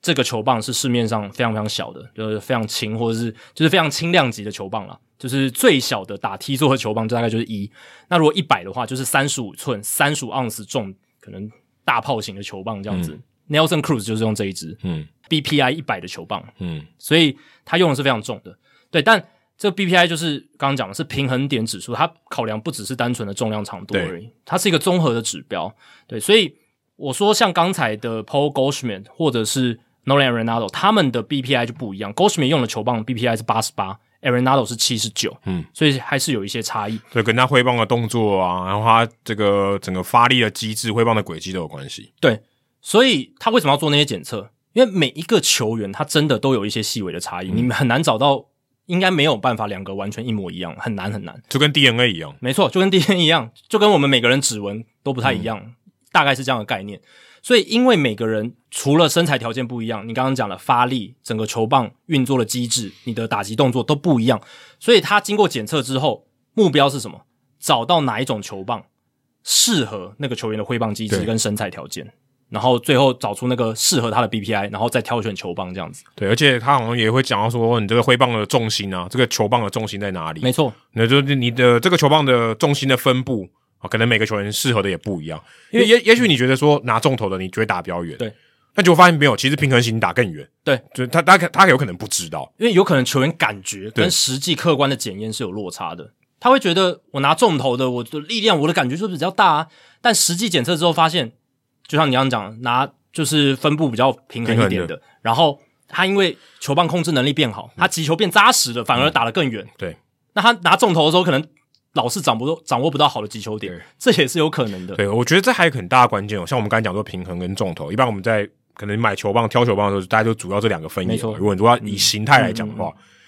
我觉得这个最特别的是说，它不让你只有感觉，对，它让你变更数据。因为是以前我们讲说挑球棒，这就是感觉，你觉得哪个打一对对个对顺手，对不对？现在职棒球员，我相信中华职棒的也跟你说，这打的顺手，我打这个比嗯较顺手，他不会跟你讲说我打这个的 BPI 是多少，对不对？讲不出来， 不，我说也没有那么流行，对但也的确也对真的是对这样嗯。就像我们如果在平衡评量一个这个球员的表现，你可以用 WAR 值，相对有一个基准。嗯那现在可能也许这个 BPI 变成未来可能变成一个基准，或者说它可能在马鲁奇的这个实验室里面是一个基准。嗯对我觉得我觉得最大的差别应该是这个，对就是从感觉变成数据。对对啊，所以你有了这个 BPI，那马鲁奇他就可以根据这个数据来帮这个球员量身定做，打造一个科学化的球棒。那你刚刚讲嘛，重量分布可以用哪些来改变？像是像 Arenado 跟 Goldschmidt 用的那种冰球握柄的这种效果，基本上就是让球棒质量的中心点更靠近双手，对对对，因为它它等于质量往下了嘛。对，因为它越靠近他身体，没错，那再来就是你可以把球棒的颈部磨细，颈部就是头跟柄之间那那那对那个你缩小的地方，接近握把的地方。对对对，你可以把它磨细。再来就是球棒顶点的凹陷处，你可以加深它的宽度或者对加深它的那个深度，这样就子挖头啦，对挖等于头说你前面会比较轻，没错。然后球棒核心的重量你也可以做改变，对这一类的你可以做非常科学化、克制化的一个设计，然后做到那个 BPI 的数值，嗯，给这个球员来运用，这样子。对，所以这个真的是，你看我们之前不是讲嘛，棒球这几年来的科学化发展，其实以投手为最领先，嗯但现在打者感觉也要慢慢追上来，就是在这些部分，球棒的部分是一个很重要的环节。也是少数可以改的吧。啊因对啊为打者说真的还是太被动了。老实讲还是被动啦，但是呃，然后还还有很多挥击上面的机制的东西，很多还是目前还是凭感觉居多，哦对但但至少在球棒的设计上可以做到越来越科学化。对你刚才讲到这篇文章，其实他有提到一个点，我也觉得蛮有趣的，就跟 Rap Solo 还有这个 Trackman 刚开始出来的时候一样，大家可能讲说，哎，你的这个 Rap Solo 你给我看转速嘛，对不对？如果你今天这个球员可能有点受伤，我不只看他球速，也许他转速也掉了，对不对？我如果长期的追踪，哦，没有说要你进步，呃，我至少确认说，哎，你都没问题，我有个长期的追踪啊、哦，就像健康检查报告一样，哎、打者也可以啊，可以啊诶你发现哎、诶是力量感觉不好，对不对？对嗯对，结果发现哎、诶都没没变啊，那可能就真的是运气不好。那也许我可以有更多的这个 data point，我确确保说，哦，你真的可能看起来你看起来没问题，可是你可能有受伤哦。对啊，你可能每个月或者是每半年去 Baton Rouge，就是这个马 c 奇的总部去检测一下，嗯然后你发现说，哎、你踏地的力量开始减少，是不是哪里有受伤还是怎么样？以后然搞不好不用去了，每个球队自己都有。对，搞不好把这些实验室的东西复制到自己球队嗯上面，可以更快的、有效率的来帮啊球员做检验，这样子。当然，现在各队本来就有一些像 Blast Motion 的那那对些对对器材来没错帮助。我们刚刚讲的这个是有一些是针对真的要更精细去设计一个球棒，那个目标是不一样的。那对 Blast Motion 那些，它就是针对日常的一些训练，对来来来做设计的。对我只是有点像量测一些数据。量测一些数据，追踪定嗯定期追踪。但我相信马如奇这个是他他们用的这个 BPL 可能更多。对棒球实验室里面用的应该是更更细致的这样子，还蛮有趣的。然后我还看到一个很有趣的，他说领舵他就左右开弓嘛，嗯，左右打的球棒居然有差，哦，对啊，而且差零点一公里。嗯，我我在想说这个也太不合理了吧？对哦啊，就是他报道里面也有写，你会觉得这零点一公里这有有零点一公里代表有百分之一公对分啊呢、有有什么差别吗？可是这个就是科学化算出来的结果嘛。因为你就想打几手套，也许你因为耗损，嗯可能每次都会摩擦嘛，嗯也许就少了那个零点一公里了。嗯，对，那那应该没差吧？我是觉得应该影响没有到那么大啦，对因啊为，这代表这球员有点偏执过头，你知道吗？或者是棒球实验室它要体验出它的价值，体现出它的价值。零点一公里哦，很夸百分之一公分哦，对啊，你肉眼是绝对看不出来的。所以我觉得有一些科学化的东西，当然你在初期有一些比较明显的、大幅度的一些进步或什么，可是如果发展到一个比较极致的时候，它的边际效益是会递减嘛，会比较小。对那这可能就是一个例子，就是说，其实领舵他本身也是很好的打者了，嗯然后呃，你说你要再把它优化到什么程度？你要一个巨幅的大跃进式的成长，应该不可能了不。太可能。但像他这样的球员，可能就是会不断的寻求，我要一点 little edge，我一点点小小的进步，我都愿意愿意试试看。嗯，而且是我刚才讲是左右打用的球棒不一样对哦，啊，对啊，我如果左右两边能够更平衡，更更接近一样的表现，那是不是更好？以一个左右开弓打者来讲，然后还有就是像 Mookie Betts，他其实本来也是一个 MVP 等级的球员，但他这几年还是不断的在优化自己啊。嗯，那你会说，如果是一般的那种比较停滞型心态的人，他可能会觉得说我已经 MVP 嘞、啊，我就照我 MVP 的打法继续打下去就好啦。但 Mookie Betts 显然不是这样的，他就是一直还是在想办法怎么进步。Mike Trout 其实也是嘛，就是今年防守不好，明年修正；今年打击不好，明年修正；今年受伤了，我怎么样强化我的腰部、嗯背部，我把它尽量健康打满整季，像这样子。那任何一个环节都可以是有进步的空间的，对，这是即便是这么这么小的地方，对啊，Trevor Bauer 也给我们这样的启示嘛，某一个球路的某一个转轴，你优化了，那它可能会起到一些小小改搞不变。好只差个零点一度，你的手指搞不好就是移了零点一公分，搞不好就不一样。嗯，对，当然你说这一些改变，它的效益真的大吗？这就像我们刚刚讲，边际效益真的很很小很小就很低很低了。很细微，可是他就是愿意去做嘛，那他就是宁愿说再小的进步的空间我都要拿到手。甚至我会觉得，有时候我刚才讲都偏执嘛，也许对他心态养，就心心理的状态养，搞不好是更有效果。而且搞不好嗯哦我哎、我我有改哦，对我今年应该会更好、哦，但其实搞不好根本没差，但是他心情上更笃定。信心 boost 的加成，对对我觉得对这也是一个。还有就是，也许他就是因为从小到大，或是打职业之后，他就一直保持这种心态，他才能成功。因为有可能搞不好他，是这样因为因为有可能他真的也没办法进步了。啊对 但我说我对改变一点点，对呃，也许我会进步，但他心态如果都保持这样的话，他很难不至少不会，会掉下来。对他至少不会掉下来嘛，对吧、啊他至少还是可以维，或者说比较容易维持住。对，你看领舵他，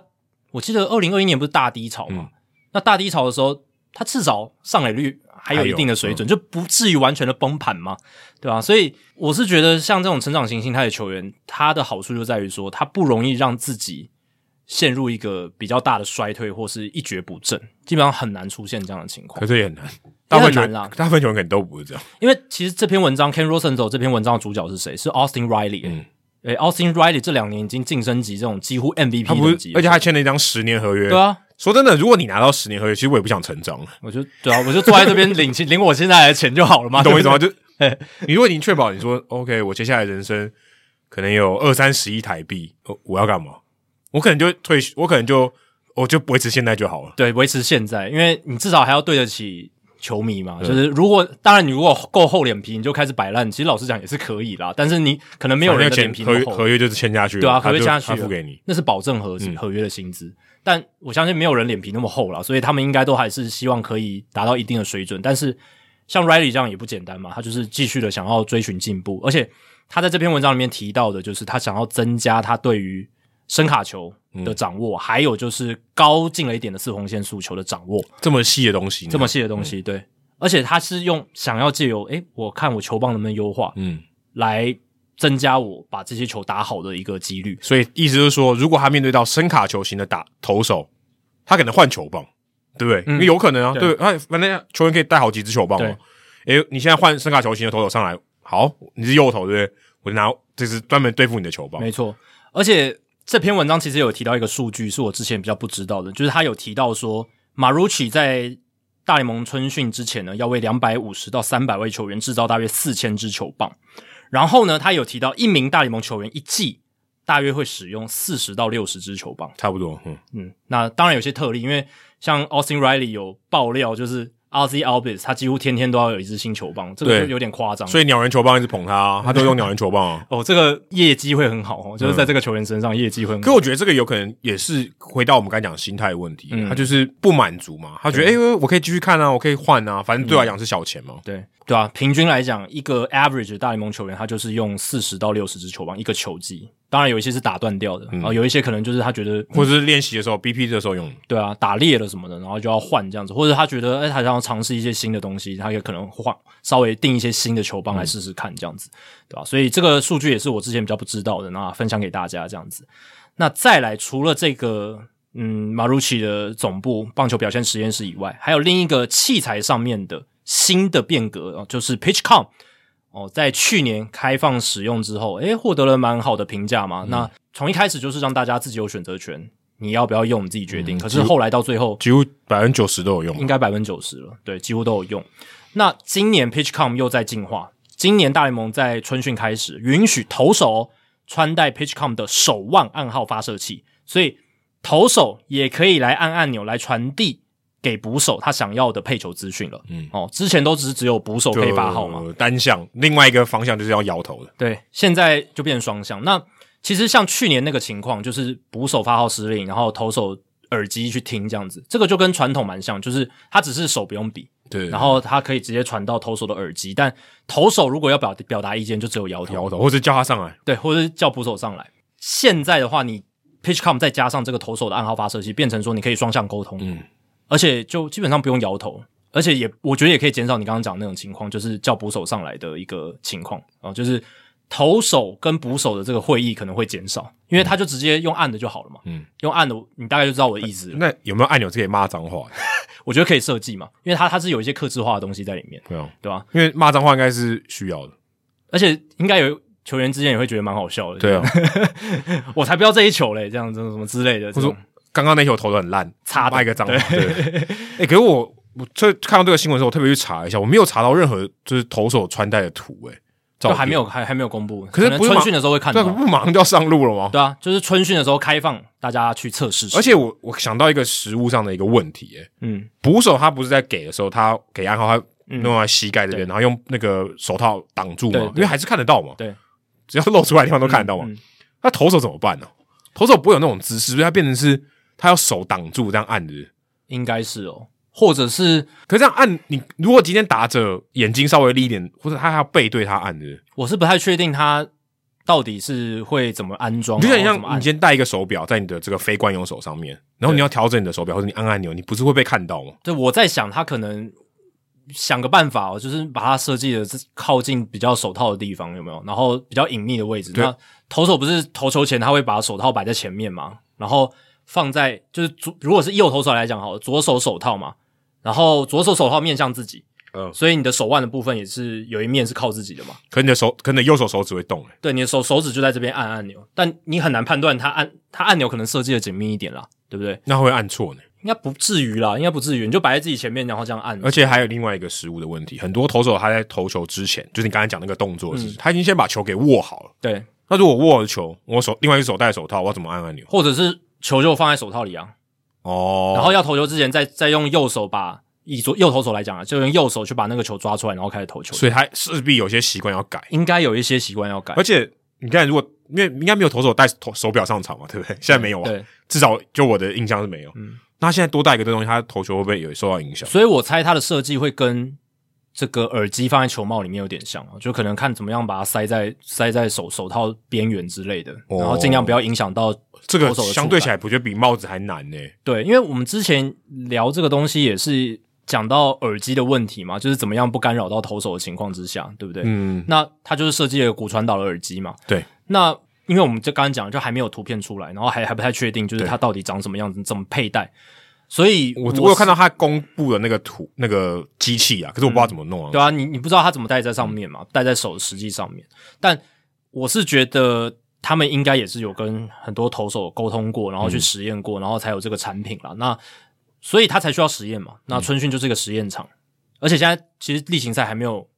决定要不要开放哦，这个对对是对要等待春春训的实验结果之后。而且就算开放了，其实他也是给予球员自主权啊，是是投是投手可以决定说要不要戴嘛。那他如果觉得我用摇头就沟通的很好了，那他就那他就不用戴。那有些投手可能他自己比较有意见的，他比较喜欢掌握配球主导权的，他可能就会想要佩戴这个东西。因为我是觉得啦，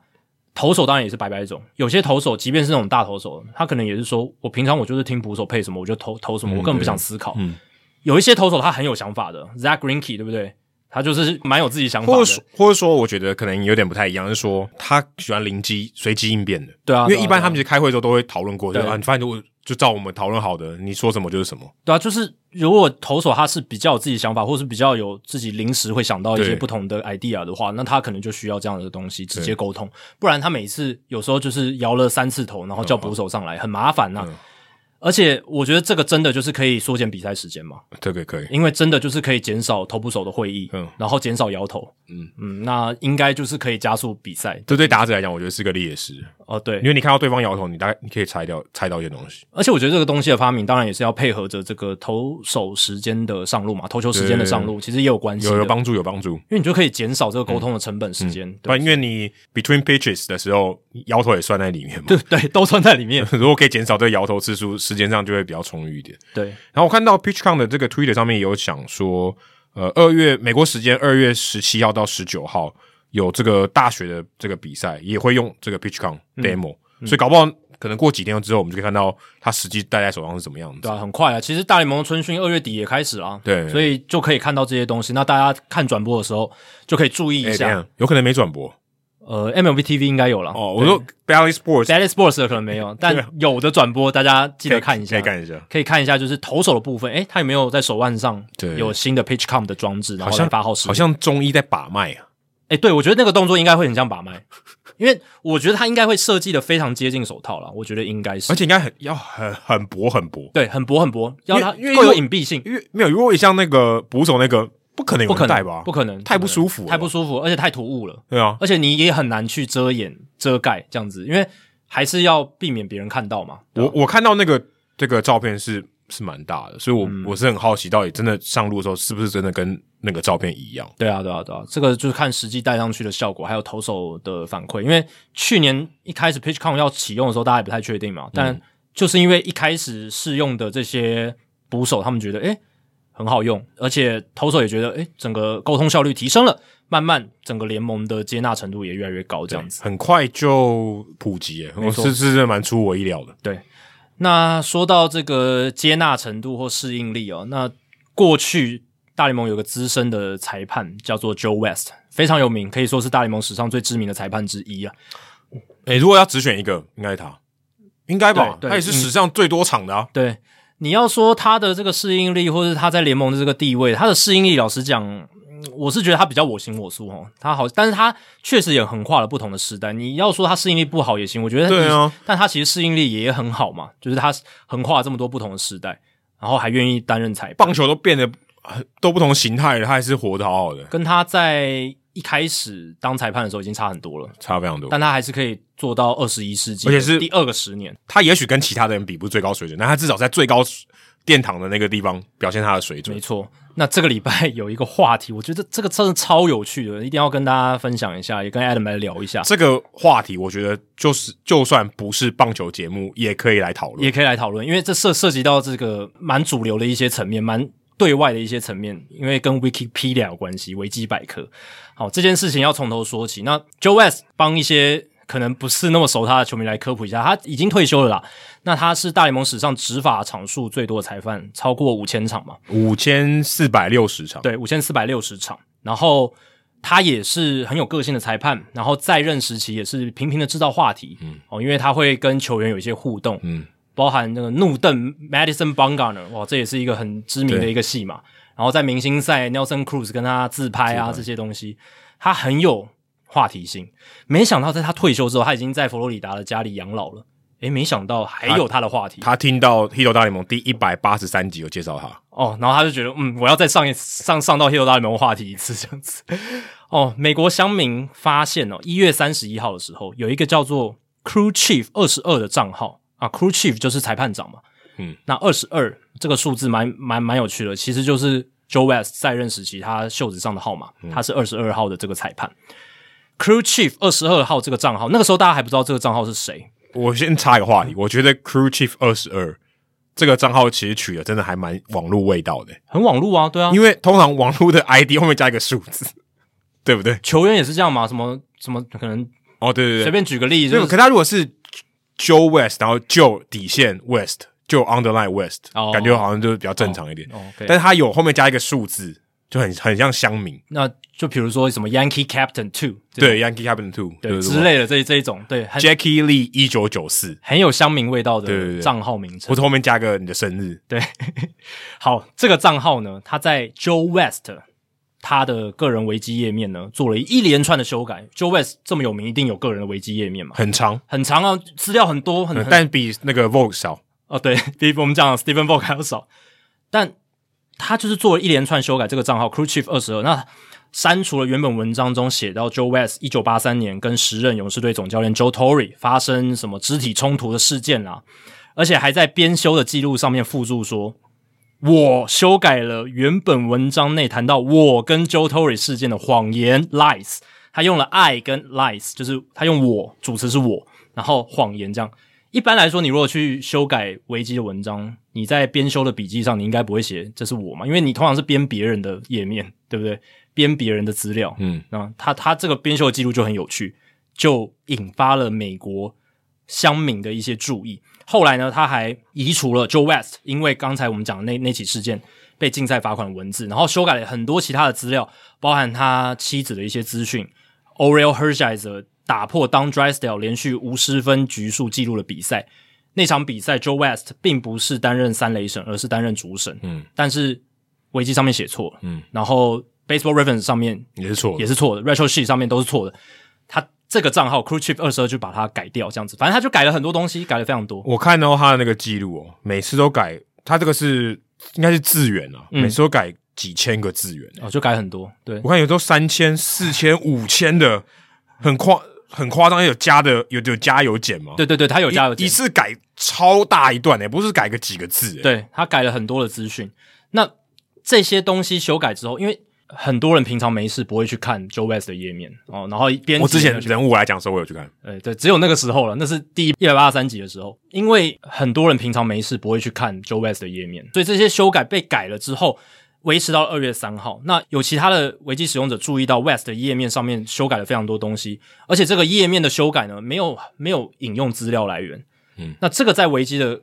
政策上面是比较不符规定的，对你要有你要有 citation，你要有引用资料来源，它才会保留在那个页面上。跟这样。跟写论文有点像，是你如果没有 citation、没有引用资料、没有第三方的资料来源来证明这件事的话，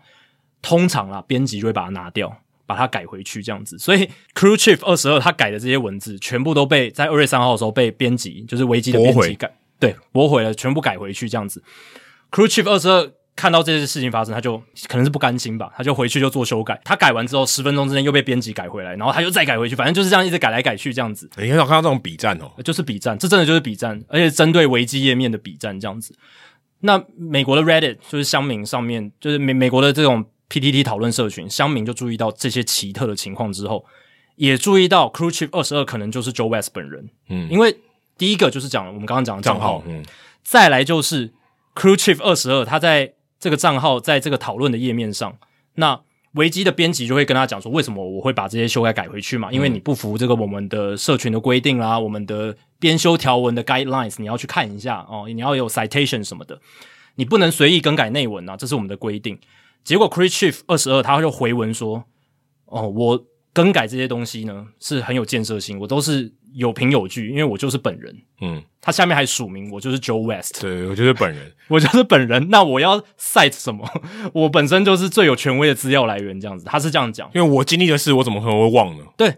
而且他还在这个里面回文里面写到，就是有一些粗话，然后有一些不雅的字嗯眼，甚至他还在这个回文过程中，就是有威胁维基的编辑，就是我会告你们什么这种。没有他这种话他写的很好笑，他说我需要你的地址，这样我才能把这个那个法院要寄那个诉状的时候才能寄到你。，对，就是算是威胁啦，对就是威胁。这样，这样当然也是违反了维基的规定。而且维基其实也有一个规定，就是说，你如果这是比如说 Joe West 的个人页面，你 Joe West 本人不能去改，对，因为这样会变成 self promotion。就偏颇了嘛，你一定会偏颇嘛，因为你是个人，所以他个人页面他有这样子一个政策在啦。对，所以。所以 Hido 大联盟也不能去编修 Hido 大联盟的危机。呃，基本上是这样的一嗯个概念，这样子。那除非你是有，如果你真的是有很明确的证据什么，那你可能要撰写文章、嗯发发表，或者是接受别人的访问。那其他第三方的人可以 cite，对就是引用这笔资料，然后帮你写在你的页面上对，这样这样才 OK 这样子。所以这个是维基他们的一个政策。要不然，如果说今天你帮公司写，然后你就你写自己的公司，你就写公司好话，你把所有的不好的东西拿掉。全部都隐藏掉，那就那就等于你公司自己网站的 promotion 的对，啊页而面且了嘛而且，因为维基它相对维基百科，它希望是中立一点嘛，对，所以它当然这种行为，它就希望你避免。而且特别是你说你今天表达你个人，那可能他可能觉得更不好，嗯说哎、诶你是其实这样讲起来就有，但就为什么没有做什么很大的坏事？但如果你说你要洗白，你就把你嗯对啊所有前科都拿掉。对嗯但这个不是前科，是说可能一些不好的事情、对你比较不好的，他可以拿掉。但 Joe West 是没有这样做，对他是把说我没有做过的事情，你干嘛写？对，因为他其实他的立场是我们等下会讲到，反正他他基本立场就是，你可以批评我没关系，你也可以把你批评我的东西写在上面，但是你不能把非事实的东西写在上面，这是他的一个基本立场。因为他修正了很多确实是非事实的事情，但总而言之，就是他在那个跟维基编辑的回文里面，就除了你刚刚讲的有这个法律威胁以外，他最后落下一句话就说：你要嘛就是把我改的东西就是摆回去，对，不然就是整个页面都给我删掉。我对我 Joe West，我这个人不需要在维基页面上被大家知道这样子。我已经够有 名了。对，而且他说 I'm tired of correcting your lies，修 改你的这些谎言呢，我已经是累了，哦，我已经累了这样哎、子。 我突然觉得他很像李敖、诶诶，有点像哦，对哎、啊我，告你，对， 小心我告 你，小心我告死你， 很有 趣。蛮像的。对，那美国乡民就觉得哇，真的是 Joe West 本人吗？还是有乡民去假扮他，然后在那边吵架还是什么的？因因为说真的搞搞笑，因为如果刚刚我们讲的东西是一个人假扮的，我觉得也蛮合理的，对，就其他其实也也说得过去对哦。哈，就是他就是他就是要恶搞嘛，他他就是无聊，但他就是要恶搞，他要么就是真的 Joe West 的粉丝，或是 Joe West 的研究人，不然他怎么会知道这么多细节？或他超讨厌 Joe West，呃也有可能就是要让他在媒体上面难看，对这样子的感觉。但总而言之，就是美国乡民真的是很有追根究底的精神哦，他们就觉得说，诶，这可能是 Joe West，所以就有乡民去查 Crew Chief 二十二这个账号它的 IP 位置，诶，结果发现是在美国佛罗里达 Lake County，而这个地方正好就是 Joe West 他居住地， ，Joe West 但是住在 East，住在 East 吗？对啊，东边啊，哦哦东岸啊，对对对对对对，他虽然姓氏叫 West，嗯，但是他他住在美国的东岸这样子，所以这个又增加了 Crew Chief 二十二是 Joe West 的可信度这样子。但最后最后真的认证的是谁？是哦，我自己常听的这个节目《Effectively Wild》，它的主持人 Ben Limber，他也注意到了这一则 Reddit 的讨论串嘛，他就真的哦，他直接去联系了 Joe West 本人，就是因为 Joe West 他有那个个人网页嘛，对对对他自己的个人网站，然后他卖他乡村音乐专辑，没错，他个人网站有 email，嗯、他就写信过去问他说：“诶，现在网络上有这样的讨论，然后想问说这个修改 Joe West 维基页面的那个账号 Crew Chief 二十二是不是你本人？”诶，结果 Joe West 很开放哦，他答应了 Ben Limber 的访谈的请求，然后真的上了 Effectively Wild 的这个节目一千九百六十七集，大家如果有兴趣可以去听。反正就是 West 还真的上节目，然后回电给他，然后真的去讨论了这件事情，而且证实了 Crew Chief 二十二就是他本人。对啊，就是他本人。我觉得这个真的是太太有趣的一个发展了。真的是好笑，而且他嗯我有听那个访谈，然后因为为了准备这个功课，我也特别听，他很开心呢，他其他其实上那个节目，他觉得蛮开心的。对，而且他不会觉他他他觉得就是他其实觉得这件事情一点都不严重，对他这他就只是做一这个这有什他么想做的事情，但他的 威胁我要告你，感觉明明就很严重啊。可能他讲话平常可能就是这样，对对对他对于他看不惯的事但情，他可能不开认同他的事情，他就这可能样哦是讲开话玩，笑的。对，也有可能啊，也有可能对。然后，因为他平常也我猜啦是不怎么上网，所以他也不知道 Reddit 上面有引起那么大的对对对讨论这样子，所以 Ben Limber 就跟他讲这件事情。这是二十多分钟的访谈，那 West 也解释为什么他会注意到这件事，然后去做修改。他他第一一开始就说，其实我十几年没有上 Wikipedia，了然后我平常也不会去看这些东西。嗯，可能也不会有人搜寻自己的名字，然后出现在 Wikipedia，然后点进去看， Joe West 更不可能了，嗯因为我，对啊哎、我需要做工做我自己的功对课吗 啊？对啊，哦，我要接受采没有任何访，必要我要看一下我的 Wikipedia，我做了哪些事。那他为什么会知道这件事？就是就是说，在这个页面，他他的页面上面有错误的资讯，是因为他去南加州一个地方演讲，介绍人介绍他的时候，当然很多资料就是会看维基百科嘛。结果他介绍里面的内容，就会是一听觉得，嗯，都是不是正确的资讯啊？你你哪里听到这些鬼话的？ 因为当然也这个介绍人也不是他的错嘛，因为他就是看最权威的维基百科上面的资讯嘛。所以 Joe West 就很好奇，他就去问这个介绍人，就是你的这个资讯是哪里来的？结果发现就是 Wikipedia 维基百科上面的，所以他就真的去看 Wikipedia 上面他的这个页面的文章，结果发现哇，里面有很多资讯都是错的。一气之下，他就自作主张开始不断的去改这样子。那还蛮厉害的，诶，他会自己改，要一气之下还要自己学着改，其实蛮难的其。实蛮难。这个门槛挺高的，他七十岁了，我相信我爸应该也没有，我爸大概六十几岁，他应该也没办法自己上维基，然后去修改里面的内文，他应该还，除非我教他或是其他人教他，不然他应该没有这样的对，能力。可是我觉得正常的人应该说找一个懂的人把它对把这个改哎、掉。那个谁谁谁，你帮我一下，或者他儿子或者谁谁谁，对不对？帮帮他一下就。吴淡如不是说那个脸书，我给你一百万，帮我把这个假的这些账号全部删掉。对对对不是很多假冒花去什对对对对对么对存股的社团，哦，这种这种仿冒账号越来越多，这样子对，超多，最近看到一堆。很多名人都跳出来澄清说，哦，对我不是才我是谁谁谁，不是那个谁谁对，谁。通常应该他不会自己说啊我要去一直按检举嘛，他对对说对那个脸书给我把它弄掉，对对对，会希望这个平台来帮你啦，或对，者说其或他找一些有专利业人人士对有利人士帮你弄掉但没有，就为了他自己来，他亲自下厨哦，去处理这件事情，这样子， ，dirty work 自己干。真的，我觉得真的很，这个人也蛮有趣的，真的蛮蛮厉害，行动力很强，这样子。那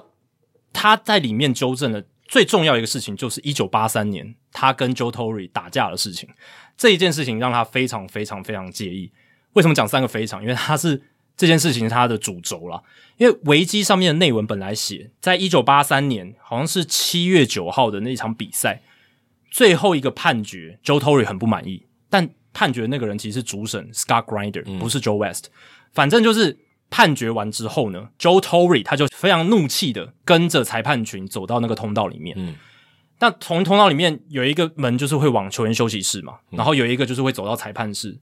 Joe Torre 没有没有进球员休息室，他是走到了裁判室的方向。那 Joe West 就转身就说：“哎、你不能来这里，你不属于这里。”这样就推了他一把。走错路了走啦，错路了啦。对对对，那 Joe Torre 他本身是要找 Grinder 算账，不是找 West，但是他被推了一把之后，他就是哦想说算了，好你不让我进去，那我那我那我那我就走掉，他有点比较逝去的就走掉了。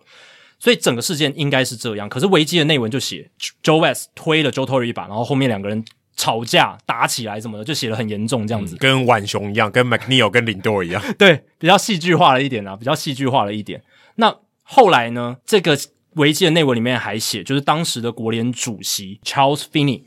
就判了 Joe West 呃三天的禁赛，还有五百美金的罚款，就是有罚款这样子。嗯但 Joe West 他这一次在访谈里面，他就澄清两件事，第一个是他跟 Joe Torre 根本没有打架，嗯，他就只是推了他一把，然后 Joe Torre 就走了，就是 Joe West 推 Joe Torre 一把，然后 Joe Torre 就走了， 他他没有继续打架。你你把 first name 拿掉，但好累哦，对啊，West 跟 Torre，因为你都一直救来救去的，所以没有没有打架这件事，然后也没有吵架。嗯，再来第二点就是他没有被罚款对， ，West 他没有被国联主席罚款那五百块很重要，五百块，才五百块而已，他很计较这个，他他没有被罚款，有没有被罚很重 要啊，对，但他就是没有。然后他说他只被禁赛三天，嗯，而且是有配的禁赛三天，而且代表说有人看到这件事情，不然他不会被禁赛，没错因，为他不能碰碰教练或球员，对。那当时其实《纽约时报》啊，一些报纸都有报道这件事情，因为他有被禁赛嘛，然后而且这些报道还写有罚款，但 West 本人是说没有。那这件事情目前看起来是还没有一个解决，因为你现在去看维基百科，至少我今天早上查 Joe West 的页面，他这个罚款的描述还是在的。嗯，尽管 Joe West 已经在 Effectively Wild 上面澄清说没有，但还没是有在，他他再去修改一次，然后 site 刚刚那一集，就可以了，但目前还没有被修改。对，那至少 Joe West 他就是针对这两件事情哦，他大力的澄清。那后来在访谈里面，他又纠正了很多可能维基里面内文里面写错的，他个人记忆非常清楚的这些一些意识啦，然后一些东西，像 Orel Herzog 那一场，他也确实是主审而不是雷审这样子，还蛮有趣的。 所以他就是去第一个用自己网络的账号去改维基个人页面，再来就是还真的接受了 Ben Limber 的访谈，在 Podcast 上面来本人来做澄清现身说法这样子。这很像那个什么呃，你在电视上看到为什么当事人澄清专线，然后他真的打进去对啊，，这个打进去，哎、有有这这这这专线是有用的，因为真的有人打啦。有真的有人打，对对对真的有人会打。然后他在访问里面，我听到一个超好笑，他说：“你们搞不清楚是怎么不打电话来问我对他其实可以打电话给我啊，？” 我听到这个笑死，然后说：“人家要写的时候，谁打电话问你？ 有这么有求证精神？每每写一条都，哎、j o e West 这是不对的，因为维基百科编辑也没有闲到说他每一条都要去打，没有，或打者给说当事人要帮他写上、帮他编这些条目的人对啊打电话问他，对啊对啊那你就对啊对啊你干嘛不问我？因为所有人都可以编辑嘛。当然，最后维基百科的编辑要做可能去检视、去对去去审核这样子。对，但大部分人就是就是网络上的资料来源，然后有权威的资料来源，然后你只要能够 cite 一两个 source，你基本上就可以把那一条写上去，对吧、所以就没有人去致电 Joe West，对啊，去来查跟他证一下求证嗯，那其实 Ben Limber 也在整个访谈中算是帮 Joe West 科普一下维基百科的运作方式，对对对因为听得出来 Joe West 以为维基百科就是一个跟一般什么文章网站一样，好像什么一两个人在那边写，然后、嗯然后记者写他这样子的那种感觉。但其实它就是一个协作平台嘛，然后对有编辑，然后有一些规则对你要去遵守的。嗯那基本上就像刚刚 Adam 讲，有点像论文的形式，你就是要有一些资料来源的附属，嗯你才可以证明你写的这个东西是事实。嗯，然后也要避免偏颇，要尽量的客观。我觉得一个很重要，他可能没搞清楚的是，他以为这是私人财产了。对对对嗯对，，哎、虽然我私人财，但我欢迎你来编辑，但是还是私人，它是公共财了。对对我觉得这是很重要，就是不能想说你想怎样就怎样，它是个公共财，所以它呃某种程度上要有人维护，嗯然后它是希望有一定的标准，所以你不能自己改，然后是你改东西要有一定的规范，这样对，他可能没搞清楚这件事，但我也 OK 啊，七十几岁的人，我觉得这 OK 了。就像我们刚刚讲，七十几岁的人他可以自己用账号，然后去改维基的页面，已经还蛮了不起的。对，然后他在访谈当中还有提到另一个点呢，我觉得也值得跟大家分享的，就是他说他提到自己不懂为什么大联盟要砸四千五百万美金去建制这个机器好球带的系统，他觉得应该把这些钱拿去花在培养年轻裁判，给予他们更好的待遇上面。呃，也以他的立场也非常非常合理、啊，对，从他的背景出身跟他的经历来讲，他会这样说话，其实也蛮合这理的。完全不会觉得很意外，因为对，其实你想，他的等于他的呃同行的生计受到影响嘛，嗯嗯，就相对起来裁判的价值下往下降，这是合完全合理的事情。呃，他当然会觉得不平嘛，嗯对那他有这样的怨言，嗯，完全可以理解。而且他还提供了一些数据，是可能之前外界比较不清楚的，就是他在担任裁判的最后那几年哦，他说大联盟官方这些电子好球带的资料，好坏球的错误率大概在百分之七，嗯，然后呢，他说大联盟内部的对裁判的评价报告。人类裁判在他们内部的好坏球判决的判错率大概只有百分之五，所以他的说法就是：你们花了那么多钱做了一个系统，结果错误率比人类还高，那为什么不把这个钱拿去花在投资人本身身上？哎、可是我我我有点好奇，这个这个你刚刚讲这一段话有点不合理耶、因为你要有一个错误率嘛，对啊，代表你要有正确的，对，那正确的从哪里来？机器来的啊、对对吧？对啊你你你你要就像你改考卷，你说有正确答案，代表有一个有一版个有一版本是正确答案嘛？对，那那个正确答案哪里来？就机器的来的啊、所以他后面还有一个环节，他没有提到的应该是那个百分之七的错错误率是当下。当下如果机器好球带它判别不出来，它就不会显示好球还是坏球，但是你后面会有校正的一个过程是，所以最后一定都是会有结果的，就是每一球一定都会有个好坏球的判决嘛。它至少 true or false 一定会有。对，，一定会有，只是当下他们是有百分之七的一个瑕疵率、错误率这样子。那但这是个是可以改进的啊、哦，但是我刚刚讲的就是那个人类裁判的评估，它是用机器来评判的嘛，嗯，但是那是后续机器的结果已经有经过校正之后，哦然后再来做人类好坏球判决好坏的一个认定，这样子应该是这样啦。因为他们那个就像你刚刚讲，怎么可能错误率比较高来判一个错误率比较低的？对不，而且你就总是一个百分之百嘛，不然对怎么知道百分之九十五跟百分之九十三？对，而且另外一点就是大联盟内部的裁判好坏球评估报告呢，就是比较仁慈一点，嗯他们有比较宽、比较宽的认、比较宽松的认定，所以跟我们之前提到外部第三方像 umpire scorecard 的对好坏球正确率是差很大的。对对对对，因为在大联盟内部里面，所有裁判的好坏球判决正确率都在百分之九十五以上，那这个跟 umpire scorecard 就差很多。对对，就像你 Uber 的那个司机，一定要评分在四分以上，对不然他会被被 fire 掉。所以刚才会出现这个百分之七跟百分之五看起来比较不合理的这样的数字，那一个是后续应该是有经过数据的校正，然后一个是人类裁判的这个评估报告也是比较仁慈经过人为的一些操作啦，对啊，应该是这样子，对啊，但这个是势不可挡啦，就是机器好球带势必会在未来大联盟的运作体系里面，只是说，呃，它会是以全套的还是说挑战的形式？嗯那现在看起来挑战形式是越来越高，但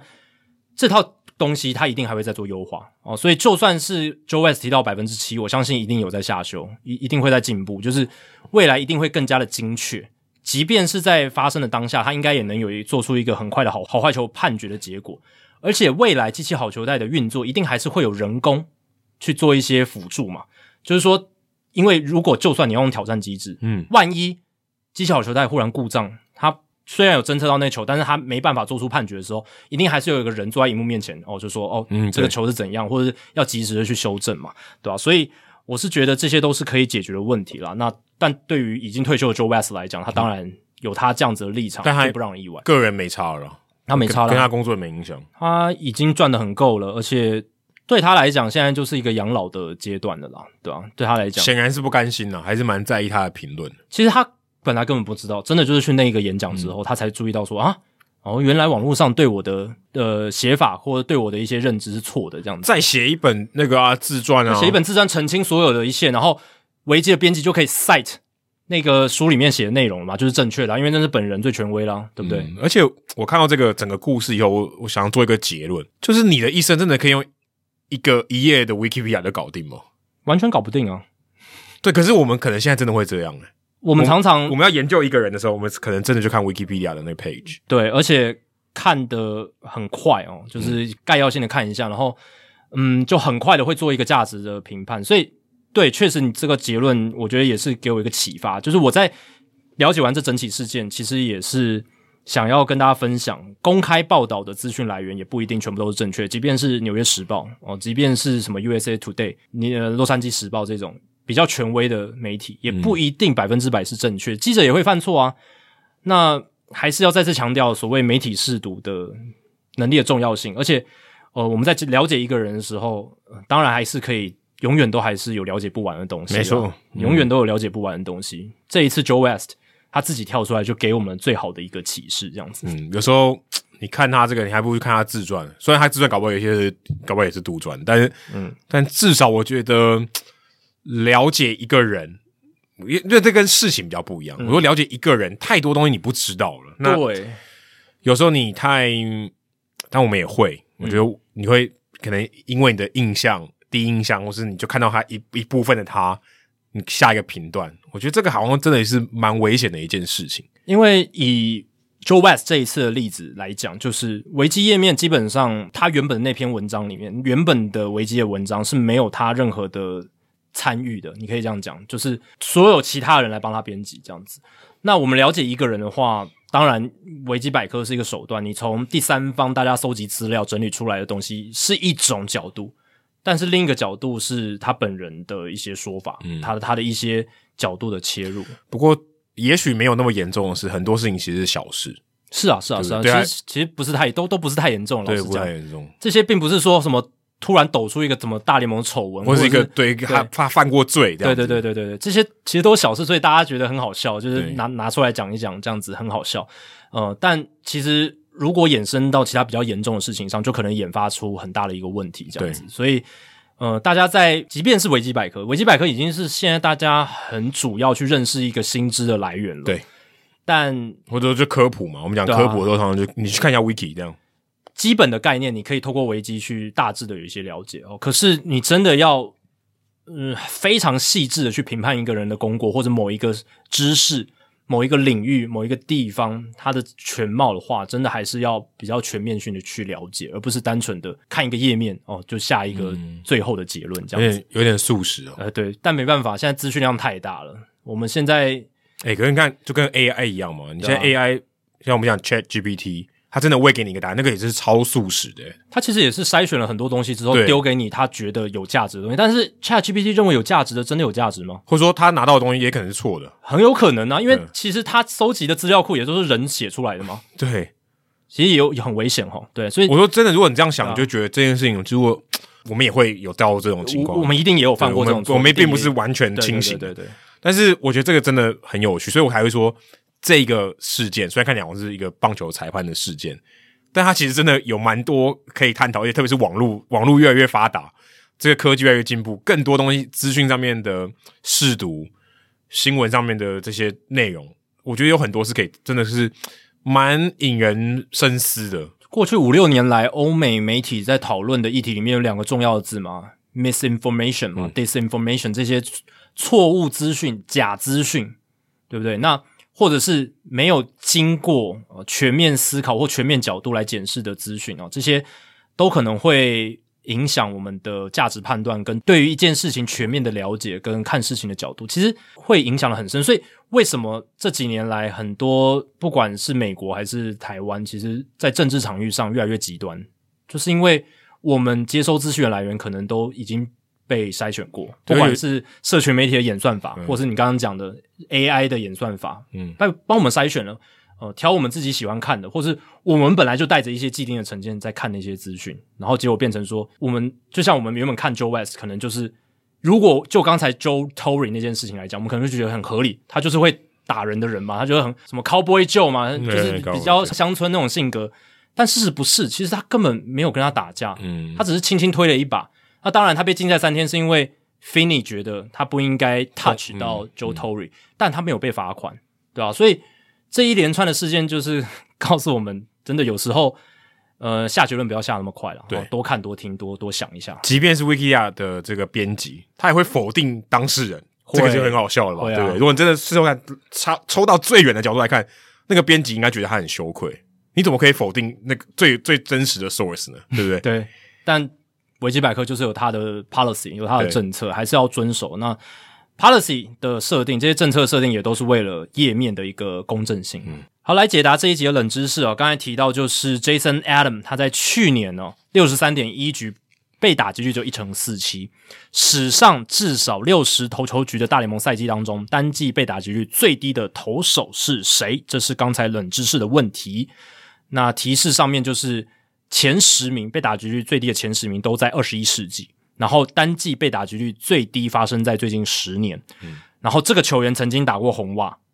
他所创下的被打击率的记录是一乘二三，超低耶、超级低。Adam 刚刚猜谁 c r a i g i m b r o ？Craig Kimbrell，差一点点，Craig Kimbrell 第二名，后一乘二六哦，在我操二零一二年哇，差很少哎、差很少，差零点零零但三，所以前两名都红花队的，呃，但是 Kimbrel 达成这个记录的时候是在勇士队，但是哦 Kimbrel 也打过红袜嘛，对不也对？打过红袜。哦，OK OK 对 OK，对还在勇士队达成这个记录，因为我刚才说的提示是打过红袜哦，不代表他哦创纪录的时候是在红袜。第一名是 Brandon Workman，你有想到这个名字吗？他现在已经退休了，退了吗？已经退了。他在他今退年了，对，去年的五月份就已经退休，他现在是一个房地产的 agent，房地产经纪人啊，就是有点像辣把哥退休之后的生涯轨迹可。他不是之啊前才被交易到费城人的，然后投的很烂，啊、对，然后后来他在去年的三月又回到跟红袜。呃，没有跟游骑兵签了一个小联盟合约。诶，那是谁回到红袜？呃，应该是 Hambry 吧？啊，应该是 Henry 对 Pete 对对 Henry，对对 yeah, yeah, right. 这两个人很像哦，对，他没有，他同同时被交易到费城人去。同时，而且他们的角色也蛮像，对就是那种就是中继投手嘛。那 Workman 是去年你看被四月的时候被游骑兵释出，五月份就说退休，然后现在当房地产经纪人这样，他已经离开棒坛了。但是他在二零一九年的时候，单季的被打局一乘二三，而且是在七十一点二局的样本里哦，还不是呃六十出头局，七十一点二局的样本。他那一年呢，他只被打了二十九支安打，被打局率一乘二三，史上六十局投球局的单季里面最低的被打击率，很厉害吧？赢，而且这个绝对够冷，大家绝对想不到。你要想到一个非常 dominate 的投手，后援投手，你对 Workman 当时是很不错，但你不会想到是这种成绩耶。史诗级的成绩耶，真的。而且他那一年哦，他他的胜败是十胜一败，他拿下了十场的胜投，一场的败投，他是后援投手，哎、那个时候我还在美国哎没，错，哇，我不知道有这种事情发生哎。对他真的是默默的那一年，而且二零一九年是夺冠的隔一年哎，对啊吧、感觉如果夺冠那一年还比较合理一点。嗯，但是二零一九年他完成了这个记录，然后七十一点二局嘛，防御率一点八八，当然他保送是很多的，嗯他那一年的 BB 九十五点七哦，所以虽然虽然他哦，几乎不会被打，但是他其实也送了很多人上垒包这样子，对对相对来讲不会让你觉得那么那么 dominant，那么对拒载之心，，对，没错。那我想应该是这个原因，应该是这样的原因。可是其实他的被打率是低的非常非常，大家可能不，想出棒，呃你只要不出棒就不会安打吧？他有点像 Matt Barnes 后来的情况也是这呃，样嘛，棒是被丢掉，现在被丢在掉了像我在洛基嘛，呃，马林鱼吧。马林哦对，马林鱼马林鱼，他跟那对个 Richard Blair 互换，对对对马对，所以现在 Blair 来到红袜，对，对对但、呃 Walkman 那一季真的是非常非常经典，这样子超越了后面还有谁？Craig Kimbrel 第二名嘛，第三名 Ryan Helsley 在最去近的年啊、哦对，去年被打局一乘二八，然后有一个是先发投手、哦，你你你猜是谁 Pedro 呃，不是，还有另一个近这几年非常狂的 c o r l a n d e r Jacob Degrom，哦，可是你只要六十局就可以。对，只要六十局。然后对是有点作弊啦，因为他在二零二一年的时候只十五场先发嘛，但是还是很扯啊，十五场先发被打局一乘二九，这这个是哇，但就没投那么长了。九十二局，但也是这个我看这个前十名里面局数最多的啦，对啊吧、真的非常可怕。二零二一他就报销了嘛，下半季就报销了。对啊，就爆了，对啊，就手手手就开始出状况。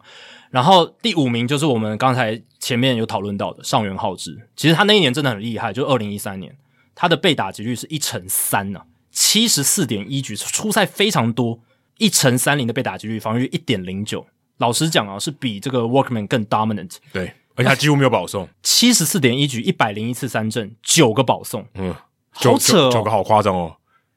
他那一年面对的打者数量是两百六十五人，只保送了九个人。超低的这，是天文数字。我我现在看这个数字，我不敢相信自己的眼睛，因为其他所有在排行榜上的人都至少呃十四次保送以上，只有他一个人在十十次十以四也也是很少。也是很少了。对，但上元浩志那一年真的太鬼神了，他的 K 九值十二点二，BB 九值一点一，然后平均每九局只会被打四支安打哦。然后再来是二零二二年，就是去年的 Alexis Diaz，就是 Edwin Diaz 的弟弟，哇，红人队那个，没错，一乘三一的被打击，所以他也蛮厉害的，哦不要小看 Fant- 他。 ，Fantasy 可以捡他哦没，错，其实还蛮厉害呃的。议员战队的，后面就是比较知名的名字啊，Josh Hader、Eric Gagne、Carl Edwards Jr.，这可能大家也比较没有预期也到。要但他瘦皮猴，寿皮猴二零一七年在小熊队投出了单击一乘三四的被打击率，可是他跟 Workman 一样，保送率非常高啊。说到保送率非常高，Carlos Marmo 第十名，二零零八年的时候单击被打击率一乘三五，他们都是 BB 九十在四以上，四或五以上。诶、欸这个特点我倒是没想过诶、刚刚我一直想说，这个投手要很强，很有宰制力，但事实上你刚刚讲的一个重点就是，他保送丢得多，他打击率一样很低，你控球很烂，被打击率但也可能非常低。但被上垒率可能很高，对，因为你的球位非常强嘛，你自己也控制不了，打者打不到，他也不回了。他就不挥，他就选球。对哦，所以你看一下马梦那一年，二零零八年他的 WHIP 呃零点九二七，以他被打击率只有一乘三五的情况下，其实这个 WHIP 算高了。Workman 二零一九年破纪录那一年，他的 WHIP 是一点零三三呢，还超过一耶、嗯，对吧、那我觉得 Workman 后来那么快的衰退，可能也跟那一年被操的有点凶有关系、哦，很有可能七十三场出赛，美国统一师，有有一点这样子哦， 对啊，所以 Alex Cora 可能真的把他操爆了，嗯，not working anymore，后来急剧的衰退嘛，嗯然后去年就退休了。嗯，他现在也才大概三十三岁、三十四岁而已，也差不多了。就就就消失了。但就曾在二零一九年单季的被打击率一乘二三，还是蛮 令人印象深我刻。我想他自己可能都不知道这个记录，我觉得应该不知道，就是他不会说，哎、我当年这样，对，所以虽然你看我们讲完这个记录会让你记 Workman 好一阵子，可是你如果把他名字遮起来，你真的很难想到是他。够冷了，够够冷了啊我，就你问一万个人，一个都不会有，甚至是 Hardcore 大联盟球迷可能答出来的，应该啊不可能。你问 Ben Lindbergh，我也不知道，我觉得也不知道。肯定不知道。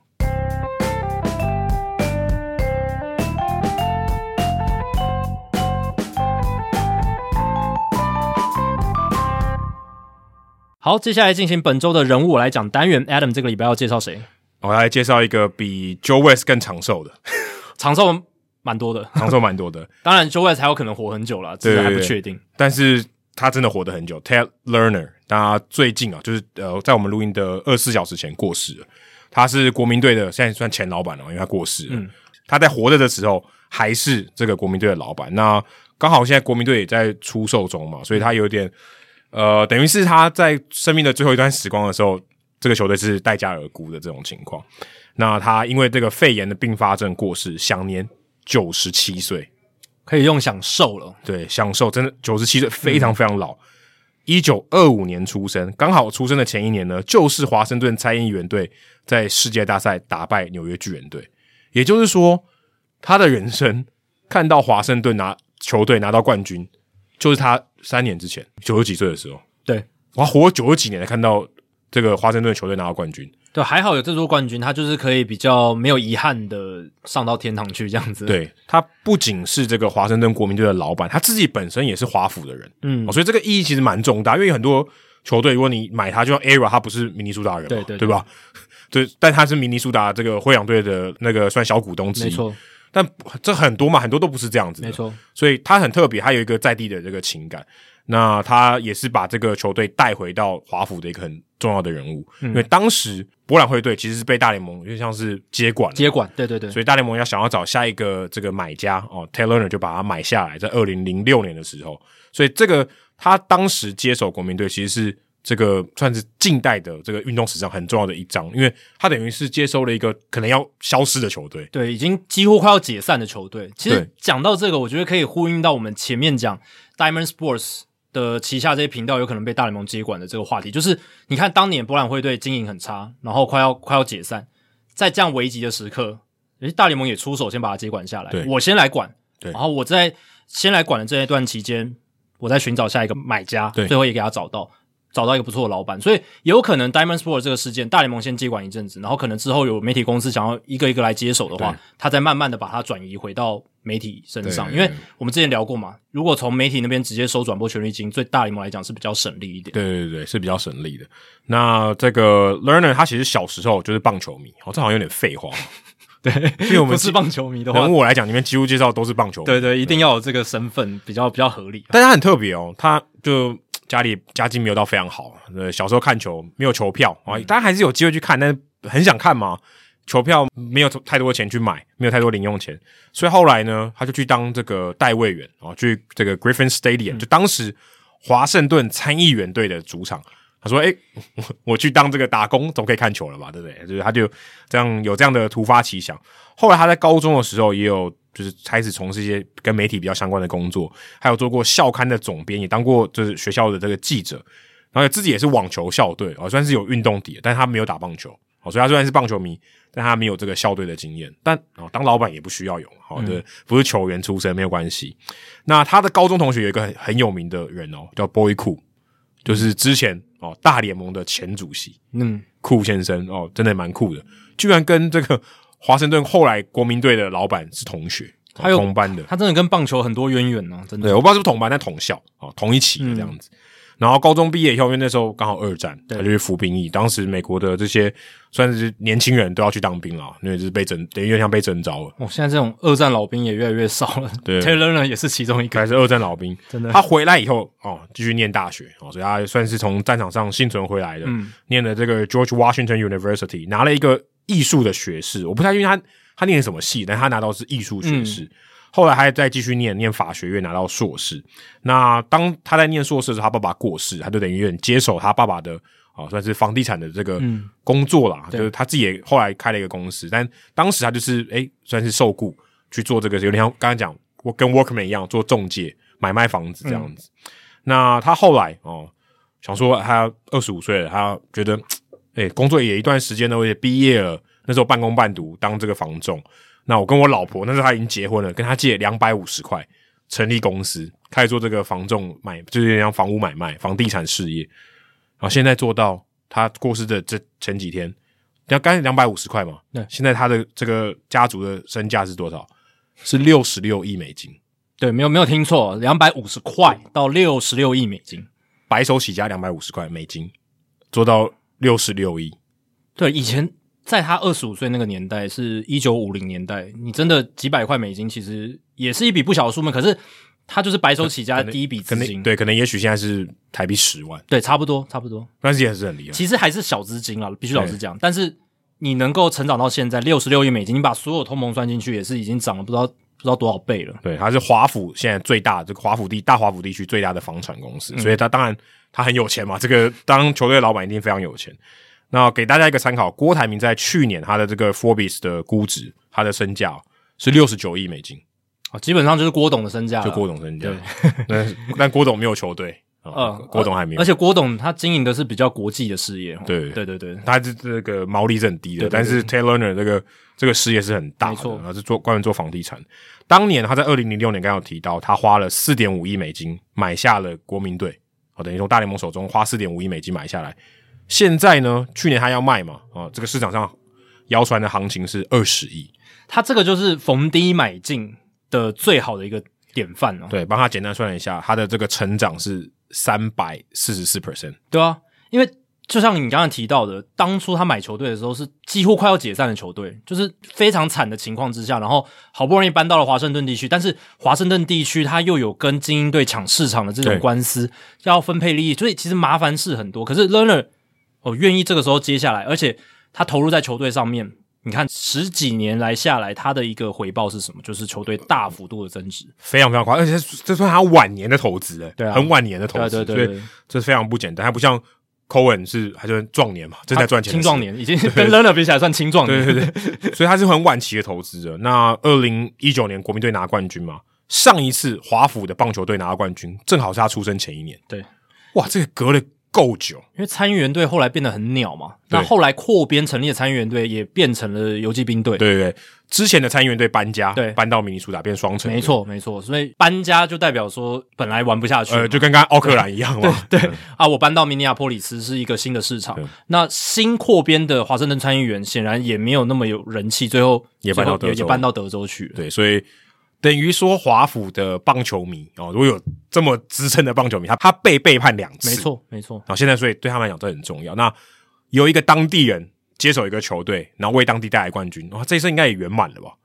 其实真的，我觉得蛮圆满的。对我其实是最最后拿到冠军了是。一个善终啊，我觉得对是一个善终，我觉得蛮好的，虽然哦，中间有一度啊，只有华府是棒是没有棒球队，有三十三年的时间，非常长诶、嗯，有哇，三十三年，对 Jackie 的人生还要再多加好几年，没错，就等于华府这可能在二零零五年以前是没有棒球队，没有棒三球十队三年没对有啊棒球队，对所以他等于为大华府地区带来希望。对，空窗了很久之后，把棒球带回特区，你看，像那个拉纽离开高雄，我、现在有台钢，我、这也没过十几年而已吧？你能想象三十三年都没有球队吗？但以台湾维度来讲，哦，三十三十年就年的空缺是蛮大的，三十三年可能就花莲就没有球队，因为花莲从第一年到现在都没有球队，一直都没有。对不对？对或宜兰 对，但你看以中华职棒的维度来讲，这个十年高雄的选缺也也蛮久所对以啊其实有点类似，，对有点类似，有点类似这种概念。我又把棒球又带回来，因为没错以前有球队离开，对嗯而且离开可能不是太好的事情嘛，不是解散或者什么，意大也离开嘛，对不对？搬到新庄，然后拉纽搬到桃园，所以这个其实有点类似这种感觉。对，其实我觉得 Lerner 他做了一个很好的示范，就是他接手国民队，老实讲，并不是一个好的山芋，对他其实有点烫手，对不嗯对？因为我们刚刚讲他市场跟别人重叠，你要跟别人打架，对， 然后再来就是他就是一个几乎从零开始的球队，而且相对起来，它真的是一个烂队。真的是烂啊！我我看了一下这个 Baseball Reference 上面，国民队搬到华盛顿以后，他的胜率才四成八六，对啊其实是烂队，因为等于低于五成算烂队。那个时候真的就是从零开始。对，那你看从一开始 Ryan Zimmerman 选进来，然后不断的开始打造，然后 Lerner 他愿意投入资源。你看那个时候天才小史 Bryce Harper 进来之后，他是不是有给他们足够的辅助，让他们在二零一二年那个时候就是攀到季后赛嘛？对对对，然后后续虽然又沉寂了一段时间，可是二零一九年足够的资源，然后打造出了冠军队这样而子。且他这一口气有撑住有，撑住啊，撑到九十几岁，最后看到了冠冠军再离开圆满了。对，所以我觉得这蛮蛮好的，还有撑到我那觉种，得是很好哎要撑到九十几岁真的不容易耶，坦白说，我觉得不容易，不容易啊！不而容且易特别是他那个时代的人男生，嗯，哦，要活过二战就已经不容易，好不好？他活到九十七岁，少之又少，少之对又对，少。真的也算是圆满了嗯哈。虽然他过世，但是我觉得至少他这一生应该是蛮开心的。嗯，对。好，接下来数据单元哦，谈谈看二零二一年表现普通，但二也不能说普通，但二零二打的超好的球员，对，因为现在刚好是春训嘛，然后大家都会有那些报道说什么啊，谁谁谁今年可能有会进步啦，然后会、哦会有有一个好的表 breakout 现。 year，对对对对对，那当然这类报道是很多，那我就开始想起，诶去年有哪些球员是进步很多的，然后比较没有被讨论到的这样子，所以我就很好奇去查了，从二一年到二二年这中间进步幅度最大的球员，而且我希望是样本数够大，这样才有比较好的参考价值。那打击这一块的话呢，我的筛选标准是你在二零二一跟二零二二年都至少要打四百个打席。那之所以会是先有发球员哦，对，要要至少先发球员，你打打席数要够。那另外一个会想讨论这个原因，就是因为二零二零年是有疫情的影响嗯嘛，所以就没有完整的赛季。那从二零二一到二零二二算是第一个，就是跨年度，而且两嗯都个赛季都是是一百六十二场，对，都是完整的赛季这样子。所以我们就来看一下打击的部分，以几个重点的指标数据来看，OPS 来讲的话，进步最多的是 Aaron Judge，但我觉得这个就是有一点怎么讲， 他他是本来很强，然后再到一个强到大家没办法就想象的 MVP 地步，对，就 MVP，所以这个相对来讲，并不是我想要找的那种人。对，那他他就是真的太强了。他从二零二一年的点九一六的 OPS 已经很高了，升到二零二二年的一点一一一，，哦，蛮适合去人力银行当代言人全部都是一一一。那它中间的这个增长幅度是一百九十四个千分点，哦这很夸，这很夸张哎，其实很多啦。老实讲，你这自己想这，很夸张哎，你改变一个维度哈，零点六零零的升到零点八零零的，这个就很有感了吧？对啊如果是这样子的话，其实 Aaron Judge 的进步幅度差就是这样不，。重点是它是高还更高，哎对这超难的，这更难，因为通常到很顶尖的数据的时候，你要再往上加，要花力气更大。呃，有一个天花板，那第二名的话，这个可能是大家就比较不知道，Jeff McNeil，他在二零二一年打的超鸟，点六七九的 OPS，但是呢，二零二二年升到了点八三六，嗯，上升了一百五十七个千分点，哦、这个从很一般的球员变成明星球员，哦，而且打击率升的非常多。那后面的名字像 Jack Peterson 啦、Udon Alvarez、Christian Walker，这个大家也可以注意一下，嗯他在去年进步非常多，响尾蛇队一垒手，居然没有被交易，对，没有，他已经有一点年纪了，三十、几岁了，但很适合交易啊，逢高卖出的一个时嗯很机。很很适合，但响尾蛇可能想要依赖他，看能不能拼拼季后赛这样子。而且说到响尾蛇一垒一手，第六名就 Paul Goldschmidt，他从二零二一年点八七九的 OPS 上升到去年的点九八一，哦，嗯最后 MVP 是他嘛，对吧？最后 MVP 是他，呃，有一到六名就两个 MVP 了，对。然后第七名 Elvis Andrews 点六一四升到点七零七，这如个果就哎蛮你把它有感放的。放白袜应该更多，你哦对对因为对你加上运动家了，你把运动家拿掉应该更多，他在白袜进步非常多。好，那这个是 OPS，那再来是我觉得有一个很重要的指标就是击球出速哦，击球出速可以反映的是你的身体的健康程度，还有你的身体爆发力等等。那这个就是关乎选手的 power 啦，还有就是对我刚刚讲的你健不健康，进步最多的从二一年到二二年，及平均击球出速进步最多的是 Glaber Torres。这个名字可能也不是大家在听到这个项目的时候会想到的，但确实是如此。他在二零二一年的平均击球出速八十七点一迈，嗯，普通很很普通，对，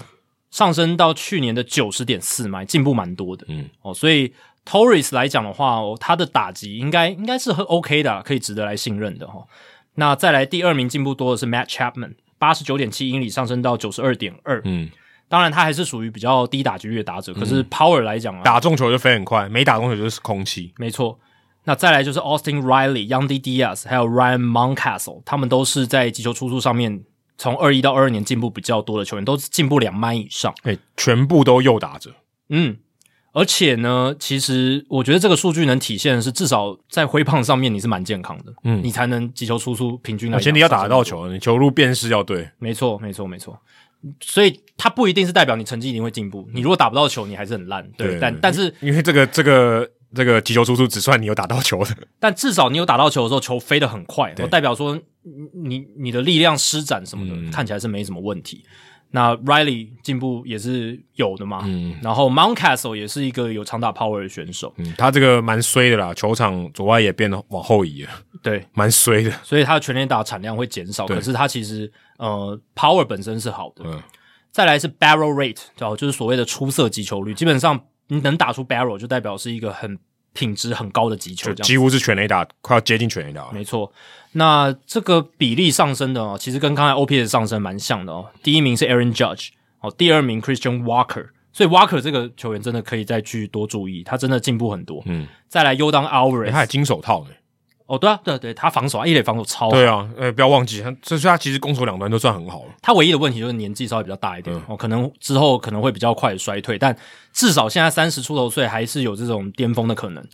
然后 Jack Peterson、John Carl Stanton，还有一个名字 David Perota，哦，最近刚找到工作，道奇队签他一年合约，对，呃，所以我觉得是有原因的了。我看到他 barrel rate 出色击球率上升蛮多的，那看看起来在今年度是对他们可还可以有帮助，即便他年纪蛮大的，也是从响尾蛇到光芒，再到道奇啊。而且他有打今年 WBC 经典赛的委内瑞拉队，对对对哎啊、所以就是绕了一圈哦，都有提到他，像 David Perota，他的 barrel rate 哦从二零二一年百分之五而已上升到去年的百分之八点五，哦当然并不是特别高啦，但是是进步幅度蛮明显的这样子。嗯再来还有就是三振保送的这个指标，我觉得也很重要，在打击面，那保送率成长最多的是明尼苏达双城的 Jorge Polanco。然后他从二一年的百分之七上升到去年的百分之十四点哇，四，这进步幅度很夸张啊，翻了一倍啊。这很夸张，而且他比第二名的 Udon Alvarez 的进步幅度还要多了大概将近两个百分点。嗯，他是 Polanco 上升百分之七点四嘛，那 Alvarez 上升百分之五点五，嗯，所以 Polanco 这个进步的幅度值得他注意一下，就是他是真的，我觉得是有在选球跟整个球路辨识有下功夫的。那这个我觉得提升起来的话，对于球员尤其是打者，他长期维持比较好的打击输出是有很好的帮助。嗯再来看到三振，三振当然不是看上扬最多，是看下降最多的。诶，讲出这个名字，可能大家也会吓到。从二一到二二年下降最多的是 Alec Bohm，费城人队的打者 Alec Bohm。二零二一年他的三振率百分之二十六点六，去年下降到百分之十七点四，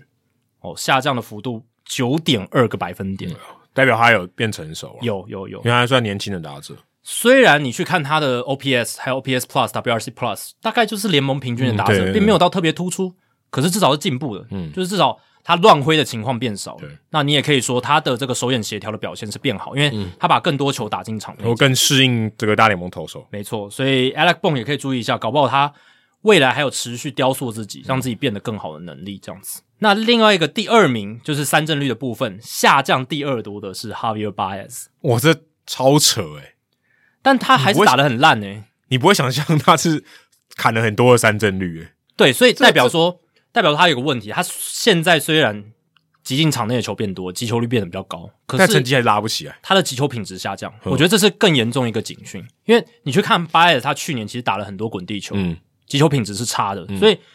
就算他的击球率增加了，他打进场内的球危险性是低的。嗯，那这个问题我觉得很大，因为与其三振率保持住，全垒打多一点还好。对你你以前还会想说说，对他三百分之三十的三振率很惨，没错。可是至少他猫到球，至少全垒打。可是现在的巴耶好像也不能这么期待了，就是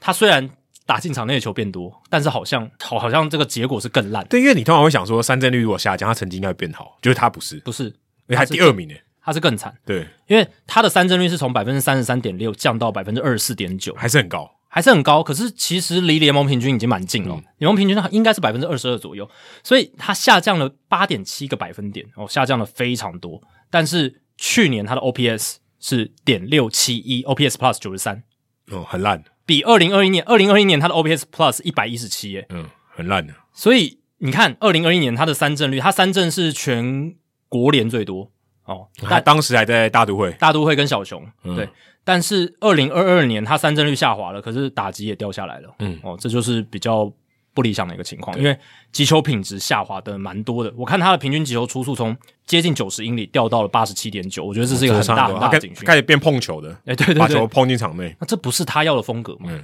应该说这不是他适合的风格，他可能也不想这样，可是他最后变成这样，这可能就是但也很明显，在三振 被三振率上有很大的进步。但老虎的打击教练们可能可能要思考一下，对到底这样是不是适合巴尔斯？我觉得他还是比较适合就乱挥，但是就是全力挥，有有中就有中就有有中就全垒打，嗯对这样子的打法。好，接下来看到投手的部分，投手的筛选标准是二零二一跟二零二二年都至少要有一百局的投球，呃，每一年都至少有一百局这样子。那基本上就是大部分都先发投手了。我希望是可以比较大的样本来看这样子。那 WR 值进步最多的是 Martin Perez，哦，这个不太意外了。不太意外。二零二一年零点六，但是二零二二年上升到三点八，嗯，二一年在红袜很烂的，很烂。对，但是去年在游击兵几乎是前两号先发投手的等级。嗯，他也有投 WBC，没错也是委内瑞拉也，是委内瑞拉。委内瑞拉的那个先发投手的深度是非常强的，非常好嗯的。那 Martin Perez 是进步最多，而且这个 WR 值跟大家报告一下是 FanGraphs 的哦，所以他是看 FIP 哦，就是投手独立防御率，所以代表他在三振保送、被全垒打上面是进步非对常嗯对多。对，他特别是全被全垒打，没错。然后第二名是 Ross Stripling，哦，上升了二点九的 WR 值，从零点二就是真的替补级变成了一个三点一，那基本上就是高于联盟平均值的嗯一个投手，然后也获得巨人队的肯定嘛，他加盟巨人队，对对，其实他是他就是那种他控球非常好，嗯他、他球威都不强啦，但他控球非常好，就是基本上你可以非常信赖他，可以给你一定 quality 的局数他，之前不是刚生涯在前几场还在巨人队主场投出一个差点五安打比赛被换掉，他下场之后好像还是完对啊，嗯下场嗯对差一点投出五安打，那个时候引发轩然大波嘛，因为那就是个时我候记得就是在巨人队主场，然后 Dave Roberts 把他换下嗯来，那那个时候大家还不太适应，什么七局弯打被换下来，八局弯打被现换下嗯现来，在嗯虽 OK 了，然大家都觉得稀松平常了嘛，呃连世界大赛都可以这样这样玩了，对不对？ 然后进步很多，还有像 Zach Allen，哦，这个赛扬奖第五名呢，没错，Christian Javier 刚刚有提到，有提到这个，我一定要点出来，因为他进步也很多，零点七到三点四的 WR 值，大股，我觉得大股很可怕，而且这是投手端而已，投手 WR 值它从三上升到五点六，他去年就是打击维持住，但是投手进步非常多，很扯，很扯，但只能说遇到 Aaron Judge 是更夸张，比较衰啦，真的比较衰，不然应该连装 MVP 了，应该要连装，我我觉得以后应该要有扣 MVP 觉得可以啊，我觉得对啊，这没有道理，我觉得这个可以共享的哦，对啊，我觉得，我觉得我认真觉得可以，尤其是去年那个情况，对啊应该要有扣 MVP 的，就是双重 MVP，嗯，世界大赛都有过双重 MVP，对啊了，这这没有对啊这这没有说不行吧，你没有说一定要唯对一啊，规则人定的、啊，对可以改嘛。然后第六名又是一个太空人队的 From the Valdez，我觉得太空人一定要想尽办法，赶快跟他签一个延长约，那嗯，如果没有签 Dana Brown，应该要被骂。